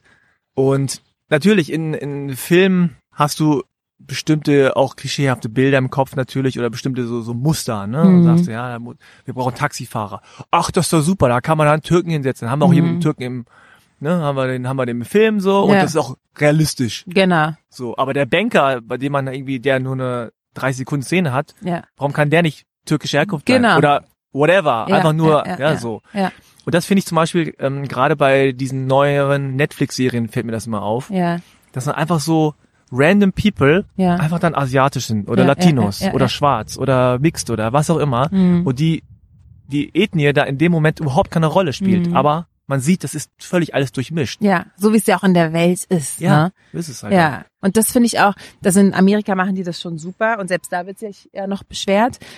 Aber in Deutschland, ich wünschte einfach, dass jeder Produzent aktiv darauf achtet. Weil es wird nicht nebenbei passieren. Man muss aktiv sich jeden Cast, jede Besetzung angucken und sagen, muss das jetzt sein, dass hier, ich meine, ich sag nicht, dass jeder jetzt auf einmal schwarz, asiatisch oder Latino sein muss, aber dass man einfach sagt, ey, wir, wir wollen auch dafür sorgen, dass jeder represented wird und positiv auch äh, repräsentiert wird und wahrgenommen wird von der Gesellschaft. Deswegen, wir haben jetzt drei Banker, dann machen wir einen davon schwarz oder machen wir einen asiatisch. Und dann haben wir davon fünf. Und der Taxifahrer kann ja dann immer noch Türke sein oder was auch immer. Aber wenn der andere, wenn das Zusammenspiel funktioniert und auch ja, andere Leute sozusagen auch positiv wiedergespiegelt werden, dann ist es ja kein Problem, weil man auch die Putzfrau oder was auch immer auch einem Migrationshintergrund ähm, zuordnen. Ist okay, aber wenn das nur das ist, also wenn das Verhältnis nicht stimmt, dann ist es für mich schon fast so ein bisschen Hetze, so dass man dieses mhm. dieses Bild den Leuten in den Kopf äh, eintrichtern möchte. Ja. Wie ist denn das bei den Stuntleuten eigentlich, so diversity technisch? Sehr diverse, mhm. sehr diverse. Also da mein bester Kumpel Kai Fung, der ist auch Asiate und der ist so mit der Beste und der arbeitet auch sehr viel. Aber der muss dann halt irgendwie so eine Perücke aufsetzen, wenn jemand dann nicht asiatisch ist. Ähm, oder? Na, okay, gut. Da muss ich jetzt nämlich nochmal widersprechen. Er hat auch genau die gleichen Probleme wie ich natürlich, ne, mit dem, äh, das ist jetzt ein deutscher Film, da passt es nicht. Also das hat er auch schon sehr oft gehört. Aber das Gute ist, bei internationalen Filmen ist der super beliebt. Also ja. der wird halt, der hat auch mit Go bei Ghost in the Shell mit mm. Scarlett Johansson Szene richtig gehabt und so und der wird halt sehr oft so für diese internationalen Sachen gebucht, die eh cooler sind. Von daher ist auch okay. das ist okay, ja. ähm, ja, sonst natürlich auch viele Deutsche. Wenig Frauen. Es gibt nicht mm. so mhm. viele Frauen. Ja. Auch nicht so viele richtig gute Frauen. Ich sag mal so, es gibt ähm, drei, vier gute deutsche Stuntfrauen in Deutschland. Also okay. drei, vier, fünf. Ja, also mehr kenne ich persönlich viel. nicht. Nee, ist nicht so viel. Nee. Naja, und dann ist ja auch noch ein bisschen problematisch, äh, könnte ich mir vorstellen. Gerade wenn du jemanden dubelst, musst du ja auch ungefähr die Statur haben. Das ist ja? noch so ein Ding. Oh, das also, ist für Frauen immer auch das Problem, weil du musst halt immer abnehmen. Wie oft ich schon abnehmen musste und Muskulatur verlieren musste und mich da runtergehungert habe, um irgendwie da reinzukommen, weißt du, in diese diese Körperform. Meine Halle Berry ist wie groß? Die ist ja ja, die ist auch viel kleiner als ich gewesen. Kleiner. Ja, ja. Aber da war das Gute, da habe ich viele Ka äh, Autoszenen, Autostunts ah, okay. und so, und da saß Oder ich dann halt. Oben, ne? Ja, so. genau, das war dann okay. Aber klar, du musst halt, also du kannst jetzt nicht so voll der Muskelprotz sein nee. und dann musst du da irgendwie so eine so eine zierliche Dame irgendwie dubeln. Ja. Ja. Das ist schon heftig dann. Voll. Also wie gesagt, ich musste schon ganz oft ganz viel abnehmen, ganz oft. Weil Echt? bei mir ist nicht das Problem, dass ich zu dick bin. Das gibt's auch bei vielen Mädels, dass die dann einfach zu viel Hüfte oder so und das ja. ist dann auch schwer. Aber bei mir ist das Problem, dass ich einfach viel zu muskulös bin. Dass die ah. meisten Mädels dann so nicht. Und dann kommt's aufs Kostüm an. Bei ähm, Bond zum Beispiel hatte ich so ein perfektes Kostüm. Das war nicht so eng, es war komplett hochgeschnitten, komplett lange Arme, lange, lange Beine. Und da war es dann total egal. Mhm. Also da war total egal, wie muskulös ich war. Aber wenn du dann so ein Kleidchen anhast oder so, ne, ja. da kannst du das nicht verstecken. und dann muss man einfach echt abnehmen oder wow. anpassen, sich anpassen. Ja, ja, und gleichzeitig muss aber sportlich genau. fit bleiben, ne? Nicht so runterhungern. Runterhungern, also das Mann. auf jeden Fall und dann viel äh, laufen und na, so dieses typische Gewichtsverlusttraining machen, keine Gewichte benutzen. Mhm. Ja. Und das ist ja jetzt auch kein Job, den man sozusagen so gut machen kann, wenn man eine Familie hat oder so, ne? Weil man dann echt acht Monate James Bond dann so. Ja. Definitiv. Ja, ich bin mal kurz weg. Ja. Also als ja. Frau geht's, glaube ich, fast gar nicht mehr so, was dann zu machen. Ja. Einfach mal, ich bin mal acht Monate weg. Männer machen das. Ja. Die, die, die, lassen dann die Frau und Kinder zu Hause. Man verdient aber auch sehr viel Geld. Dementsprechend kannst du äh, einfliegen lassen und so ein Kram. Genau, kannst einfliegen lassen und kannst auch deine Familie damit versorgen. Ne? Die Frau ist dann auch einfach mal kann dann auch eine Hausfrau sein und sich um die Kinder kümmern, was ja auch schön ist. Oder Hausmann der, kannst du auch haben. Genau, ein Hausmann kann man sein. Aber ich glaube, als Frau will man eher bei den Kindern sein. Ich weiß nicht, vielleicht ist es auch ein Klischee. Mhm. Äh, ich habe ja keine, deswegen weiß ich es nicht. Nee, also das ist äh, familientechnisch ist das sehr schwierig, ja. sehr schwierig. Da leidet die Familie auf jeden Fall drunter. Ist ja auch kein ungefährlicher Job. Ne? Nee, ich genau. Meine, so so ein paar Drehkicks und sowas, okay, aber ja. es gibt ja auch manchmal, keine Ahnung, muss man irgendwie vom Balkon springen oder ja. Drehungen machen und rollen und mhm. also ja, ist auch sehr, ist, wie du schon sagst, ist sehr, äh, ist auch sehr gefährlich, klar. Aber heutzutage ist alles so safe, immer viel trainiert, viel geprobt, viel Tests werden gemacht, ganz viele Durchläufe vorher. Also wirklich hundertprozentig klargestellt, dass man safe ist, dass man sich wohlfühlt auch in der Bewegung und so. Es ist jetzt nicht so, dass sie spontan sagen, mach ich spring mal schnell aus dem Balkon. Also so Ja. ist es nie, nie, nie, Ja. nie. Gibt's da ganz viele Durchläufe, dann erstmal mit ganz viel Matten, dann wird immer weniger und dann hast du deine Protection und so. Also es ist Grund auf, ja, hast du recht, es ist gefährlich an sich, aber eigentlich heutzutage fühlt man sich schon wohl. Es kann immer was schief gehen, aber ja, also es gab selten den Moment, wo ich echt dachte, oh oh, das ist jetzt sehr gefährlich. Es gab's nicht so oft. Mhm. Und wenn du dir selbst auch sicher bist, was du machst und dir selbst vertraust, dann ist eh schon mal alles super. Ja. Es gibt ja, Ja. immer so diesen Satz bei Schauspielern, der so einen Oho-Effekt erzielen soll, der macht seine eigenen Stunts. Ja, äh, aber da gibt's glaube ich nicht so viele. Ich glaube, Ja, Tom Cruise ist- macht ein bisschen was. Tom selber. Cruise macht tatsächlich seinen eigenen Stunt. Ja. Also das muss man ihm wirklich lassen. Chapeau, der macht das wirklich. Der ist aber auch Produzent des Films und kann deswegen sagen, ich mach das. Ja. Weißt du, aber wenn du das nicht bist, dann ist es versicherungstechnisch gar nicht möglich, weil das so viel Geld kostet. Ja. Und wenn der du sich dir jetzt verletzt, doch, dann genau, bam. wenn du dich auch verletzt. Tom Cruise hat ja diesen diesen Sprung gemacht vom vom Dach zum nächsten Dach und hat sich dabei irgendwie sein Fußgelenk gebrochen. Das kann man auch online gucken. Also Ja. ist, er lässt es ja auch alles filmen, damit er wirklich sagen kann, das bin ich. Und dann ist auch einfach mal ein paar Monate Drehstopp Ja. und wie teuer das ist. Ja. Und klar, wenn du Produzent bist, kannst du das machen, aber ähm, sonst versicherungstechnisch gar nicht möglich. Ja. Also es gibt immer Jackie Chan Stunt-Double. hat sich ja auch schon im Grunde alles gebrochen, Ja, was er so am Körper hat. ja. Richtig. ja gut, der ist aber auch echt ein anderes Level, ey. Das ist Was ein der für. Sachen macht. Ja, wirklich. Ja, das ist crazy. Mhm. Aber wie ist das? Black Panther 2 Steht an, ja. steht an, ne? Ja, also ich habe gestern erst mit einer Freundin gequatscht. Ich meine, klar, jetzt durch Corona ist viel verschoben und so. Aber sie meinte wohl zu mir, äh, dass im Frühjahr nächsten Jahres das vielleicht schon Mhm. losgeht mit Black Panther 2. Da bist du auch wieder dabei. Also ich will, ich denke mal, ich wäre dabei, ja. Ja, Ja, ja, nice. Dann Ja. treffen sich alle wieder. ja. Klassentreffen. Wäre wär, wär sehr schön, ja. Es, ich meine, es wäre nicht mehr das Gleiche, ne? Es ist ja immer so, wenn Ja. man das erste Mal ist einfach das beste Erfahrung und Klar. die alles so und und und dann versuchst du das dann auch auf den zweiten Film zu projizieren, aber es wird eine ganz andere Erfahrung werden. Es wird ähm, Ja. bestimmt auch schön, aber ich, man darf es glaube ich nicht mit dem ersten Dreh vergleichen. Ja, es gibt ja so einen äh, NBA-Trainer, Pat Riley, der gesagt hat, The Disease of More. Das heißt, wenn man den ersten Titel gewonnen hat, Special, alle sind Mhm. Ja. so. Und danach sind aber alle ein Level höher. Mhm. Ne? Ja. An Aufmerksamkeit, an Money, an äh, was auch immer.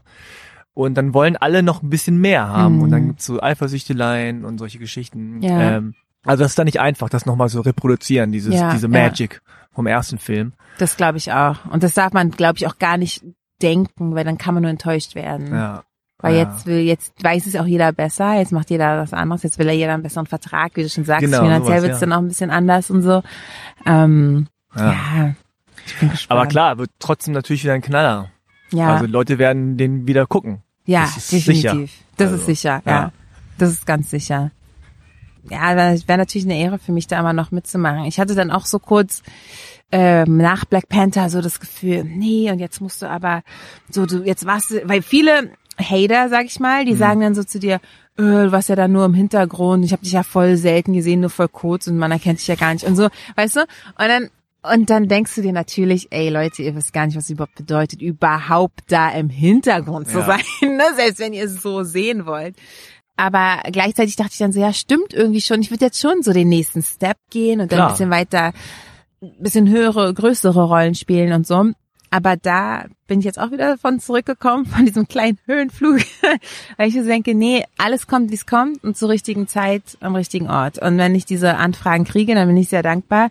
Aber wenn ich die nicht kriege und ich ähm, weiterhin Black Panther drehe äh, mit dieser Rolle, dann mache ich das auch, weil das auch eine tolle Erfahrung Ja, war. ist so ein Geschenk, Ne? also. Ein Geschenk war, genau. Und Ja. ja. ähm, ja, also wie gesagt, man muss da, glaube ich, echt mal ein bisschen so den Ball flach dann auch halten und trotz diesem ganzen Erfolg und ich meine, du chillst ja mit den ganzen Hauptdarstellern, gehst irgendwie auf Lupitas Geburtstagsparty und bist mit den ganzen, mit Michael B. Jordan im Club und mit Chadwick, dem Hauptdarsteller, irgendwie bei dem zu Hause und so. Also es war echt so, man ist so voll in dieser Hollywood-Blase und Ja. muss aufpassen, dass man sich selbst da nicht verliert, weil alles so fake ist. Also so Ist es ja? unreal ist, Ja. so unreal irgendwie.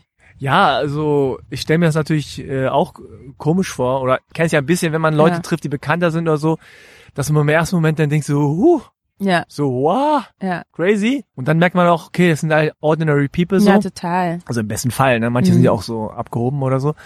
Aber dann kommt dir das so ganz normal vor. Aber trotzdem, ich meine, wenn du, wenn du da, wenn ich mir vorstelle, du bist dann irgendwie da mit Michael B. Jordan im Club oder hier Mhm. auf dem Geburtstag von der, das ist ja dann noch ein Umfeld, wo dann alle oder sehr viele dann aus dem Schauspielkosmos sind, wo dann alle gut aussehen, Ja, ne? wo ja. dann alle erfolgreich sind und man Mhm. hat dann einfach so einen ganz anderen, ja, so eine an- andere Blase plötzlich und man denkt so, uh, was- das ist hier Mhm. irgendwie unreal und, Ja. und, und fühlt sich an wie so wie so ein Film halt. Ja, total, total. Es ist so, du, du erlebst so viele Sachen, wo du so denkst, ey, das würden doch meine Freunde gerade niemals glauben. Ja. So irgendwie mit Captain America, Chris, äh, weißt du, Evans dann da irgendwie im, äh, im Club stehst und mit dem da irgendwie chillst und Quatsch. Das das, das ist so komisch. Das ist einfach so, man glaubt's gar nicht, richtig. Ich bin aber auch kein Mensch, der irgendwie so starmäßig drauf ist. Ja, also noch nie aber. gewesen. Also Ja. das finde ich toll, ja, cool, dass du so erfolgreich bist, aber ich bin da jetzt nicht irgendwie aufgeregt oder. Ja. Aber trotzdem klar, im Großen und Ganzen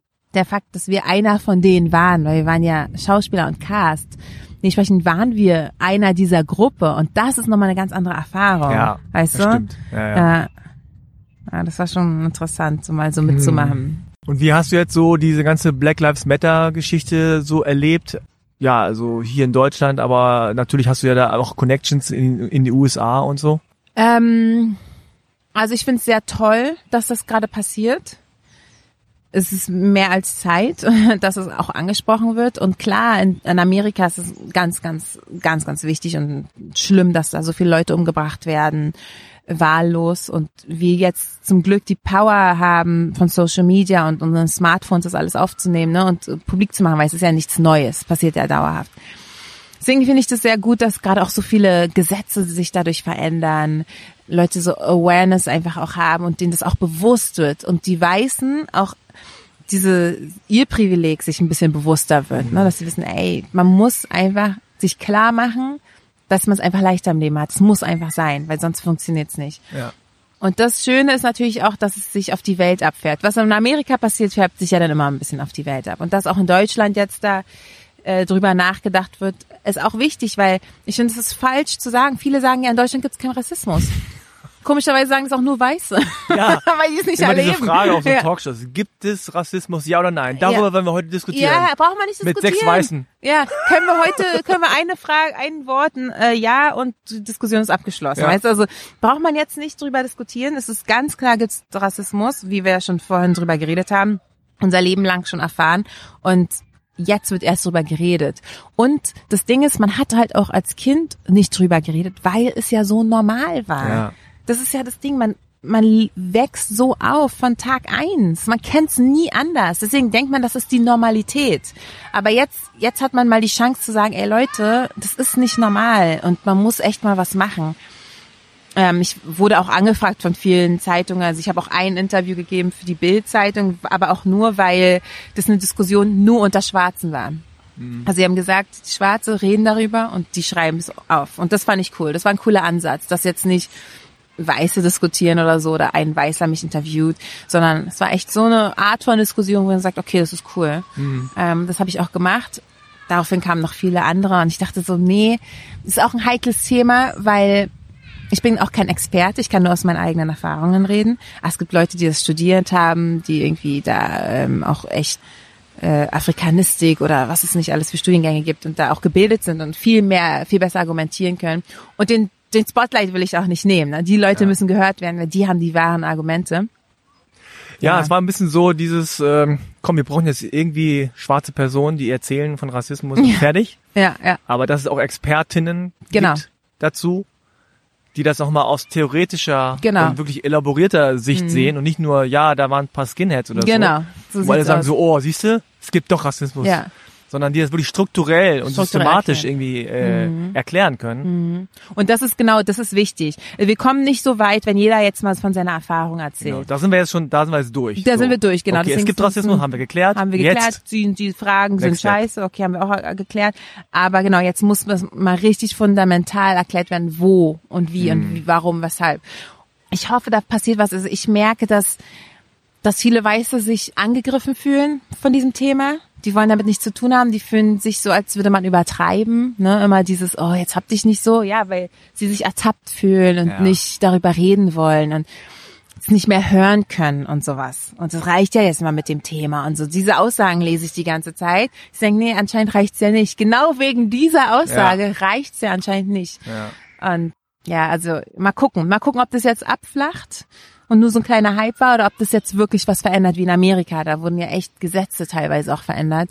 Und so muss es in Deutschland auch sein. Also meine Industrie, Film und Medien und so muss einfach viel diverser besetzt werden, viel lockerer damit umgegangen werden, Ja. sich auch mal getraut werden, dass man da was macht, ne? Und Ja, ähm, und halt auch diverser werden in den Positionen, die wirklich äh, ausschlaggebend sind. Ja. Ne? Also Pos Position of Power. Ne? Also Ja. CasterInnen, die Mhm. könnten auch diverser werden, womöglich. Mhm. Regisseure, Frauen als Regisseurinnen. ja. Ja. Und wir leben ja hier in Berlin auch in so einer Blase, wo man wo man es nicht so richtig mitkriegt. Man muss sich ja, Ja. immer wieder vor Gedanken halten. Stell mal vor, du lebst in irgendeinem so kleinen Dorf, in so einem kleinen Kaff oder so, wo echt nicht viele Leute sind und du siehst nicht viele Ausländer oder viele Schwarze oder viele Deutsche mit Migrationshintergrund oder was auch immer. Dann da sich reinzuversetzen in diese, diese Köpfe, weißt du, das muss man denen ja auch erstmal erklären. Mhm. Ich glaube, das ist ein ganz anderer Punkt. Wir sind total verwöhnt hier. Überall, wo wir hingucken, sehen wir äh, Ja, gemixte. Menschen. Das ist total schön. Aber ja, wir müssen es halt echt äh, deutschlandweit betrachten. Da muss halt ganz, ganz viel passieren, leider. Mhm. Ganz viel, ja. Ja. Verstehen deine Eltern, was du so machst und wie, wie reagieren die drauf? Sind die stolz? Äh, langsam verstehen sie. Boah, ja, ich Also, spiele in diesem Film mit, ja. aber ich bin nicht zu sehen. ja, genau, so war es anfangs. Also, hä? Anfangs war das so, also meine Oma auch so, hä, wie jetzt? Und sie hat es gar nicht verstanden. Und dann, und die waren auch nicht so richtig stolz, um ehrlich zu sein, anfangs. Mhm. Also es war so ein bisschen so, okay, ähm, willst du nicht was Richtiges machen? Ja, also gerade so, ne? genau, gerade so meine Oma und meine Mutter war auch ganz wichtig, dass ich studiere. Die hat mich auch total, ähm, ich habe ja auch noch studiert. Nebenbei irgendwie, wie auch immer ich das geschafft habe. Okay. Ähm, und das war ihr ganz wichtig, das habe ich auch nur für sie gemacht. Ich wollte es eigentlich nicht. Ich habe Sporttherapie und Prävention studiert an der Uni Potsdam. Und dann mit Black Panther und den großen Erfolg und auch finanziell und so haben sie dann so gemerkt, ach, ist ja wohl doch was Richtiges, ne? Und dann waren sie natürlich äh, all in. Und jetzt sind die voll, stehen die total hinter mir, finden es ganz toll, was ich mache und sind total stolz auch und so. Und Ja. dein Vater wohnt in Kamerun oder wohnt der, Nee, in... der wohnt in Amerika. Ach so, in New York hast du gesagt. Stimmt. Genau, in New York. Und der hat natürlich auch gar nicht verstanden, glaube ich. Also er war immer so, okay. Aber als er dann hier Billboards, Ja, also ich habe Plakate ich hab dann auch zu ihm gesagt, Papa, hat. ich, ich fliege jetzt nach Atlanta, ich drehe äh, in Amerika einen Film, habe ich zu ihm gesagt. Also, okay, viel Spaß. Ich so, alles klar. so, dann irgendwie nach ein paar Monaten fragte er so, wie heißt denn der Film, den du drehst? Ich meinte so, Black Panther. Also, okay.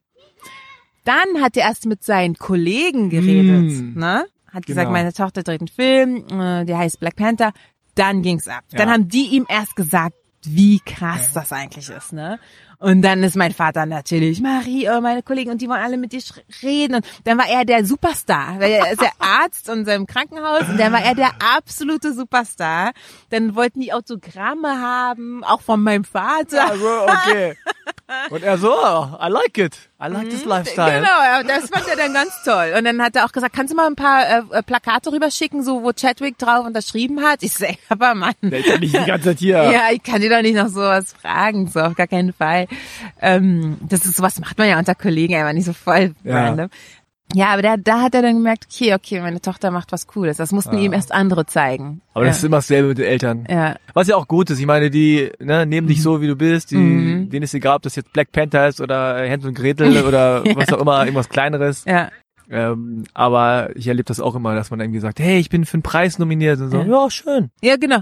Und So, so, ja, es ist ein guter, also wichtiger Preis, so eigentlich so deutschlandweit ganz, also wichtig. ja. Ja, schön, gut, ne? Ja, gut gemacht. Und sie Ja. realisieren es dann, genau, und das Gespräch ist dann auch vorbei. Genau, und später dann, wenn dann aber andere kommen und sagen so, was, ah, das ist ja hier, das und der hat gewonnen und die hat Ja. gewonnen und das ist ja super und toll und, ne, Ja. und dann man, ah, Dann du, ist so. erst, ne? Ich glaube, andere müssen es den Eltern manchmal Ja. erst zeigen, wie toll das eigentlich ist. Bei meinen Eltern war es auch so, dass ich irgendwann äh, hatte ich einen Artikel auf Koreanisch, ah. den habe ich dann geschickt ja. und dann haben sie erst so das alles gecheckt war und genau. dann so rumgeschickt an ihr Für was war der und sowas.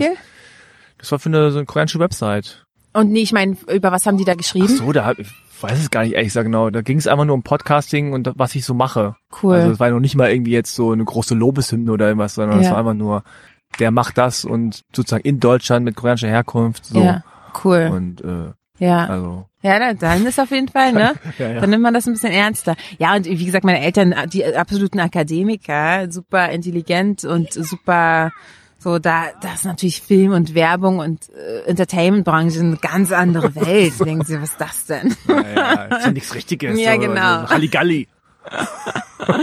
Kann man nicht so richtig ernst nehmen, ne? Ja. ja, schön. Also weißt du denn schon, was als nächstes kommt oder potenziell? Ich wusste es, bis Corona war. Hm. Ja. Nee, also jetzt gerade ähm, muss ich echt gucken, ne? Wie kommt drauf an, wie die Sachen langsam anlaufen, wer zuerst wieder startet. Ich habe eine ganz tolle Rolle für einen vietnamesischen Film sogar gehabt. Ich weiß nicht, ob du Fury kennst, der läuft auf Netflix, das ist ein vietnamesischer Actionfilm. Nee. Der ist total abgegangen, der war richtig gut. Und davon drehen die halt die zweiten Teil. Und da war ich für angefragt, in Vietnam zu drehen. Dann war ich äh, hier in Berlin, großer Hollywood-Film, sollte ich auch teilnehmen. Und dann sollte ich für den neuen Jurassic Park in Malta drehen. Aber Ich hatte viele, viele Okay. Sachen, die anstanden und Schade. alle weg sind. Genau. Jurassic Park. Malta. Mhm. Also es war, es war viel, war viel geplant. Leider ist echt äh, so eine kleine Hm. Corona-Depression, dass man da echt alles verloren hat. Ich hatte eine riesige Nike-Kampagne, die auch nicht rauskam und so. Und ja, so waren so ein Ja. paar Sachen, die echt blöd gelaufen sind. Hm. Ja. Naja, kommt alles wieder. Ist ja jetzt auf Eis gelegt, aber wahrscheinlich noch nicht alles abgesagt. Hoffentlich. Also es, ja, kann man nur hoffen, ne, dass dann alles trotzdem, es ist halt so unsicher in dem Business. Muss man Ja. einfach nur Naja, jetzt muss ich fit halten und gucken. fit halten, genau. Gucken, Bloß nicht. Couch Potato mäßig. Auf gar keinen Fall. Ich bin schon wieder viel zu muskulös geworden, weil ich die ganze Zeit meine Homeworkouts und zu Hause und dann irgendwie mega viel trainiere, weil ich voll viel Zeit habe. Ja. Jetzt ist schon so, okay, Marie, komm wieder ein bisschen runter. Ja. Ah.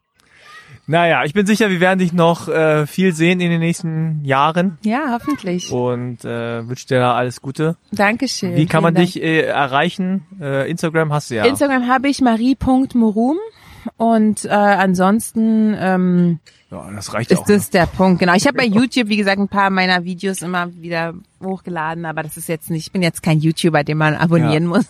Genau. Okay. Ja. dann vielen, vielen Dank, dass du hier im den Parkstudios Platz genommen Ja, hast. danke Jetzt schön für die schöne Location, so sehr, sehr angenehm hier. Ja, voll, dem, ne? Ja, Ab und zu kriege ich mal so ein bisschen so äh, Beklemmungen hier, so Kinder auf dem Baum spielen oder neben uns Ja. trainiert jetzt jemand hier so Barkeeper-Skills. ja stimmt. Ja, Mhm. Auch interessant. Er hatte Kopfhörer auf und ähm, Aber muss auch trainiert werden, ne? Ja, du kannst ja nicht nur mit den Flaschen hier so dann Flaschen und so Kram. Ja. Ah. Na gut, also dann nochmal eine Ja. äh, eigener Sache. Äh, schreibt gerne eine positive Bewertung oder ver- verteilt Sterne oder Likes, äh, wo es geht. Abonnieren ist immer eine gute Sache halt auch.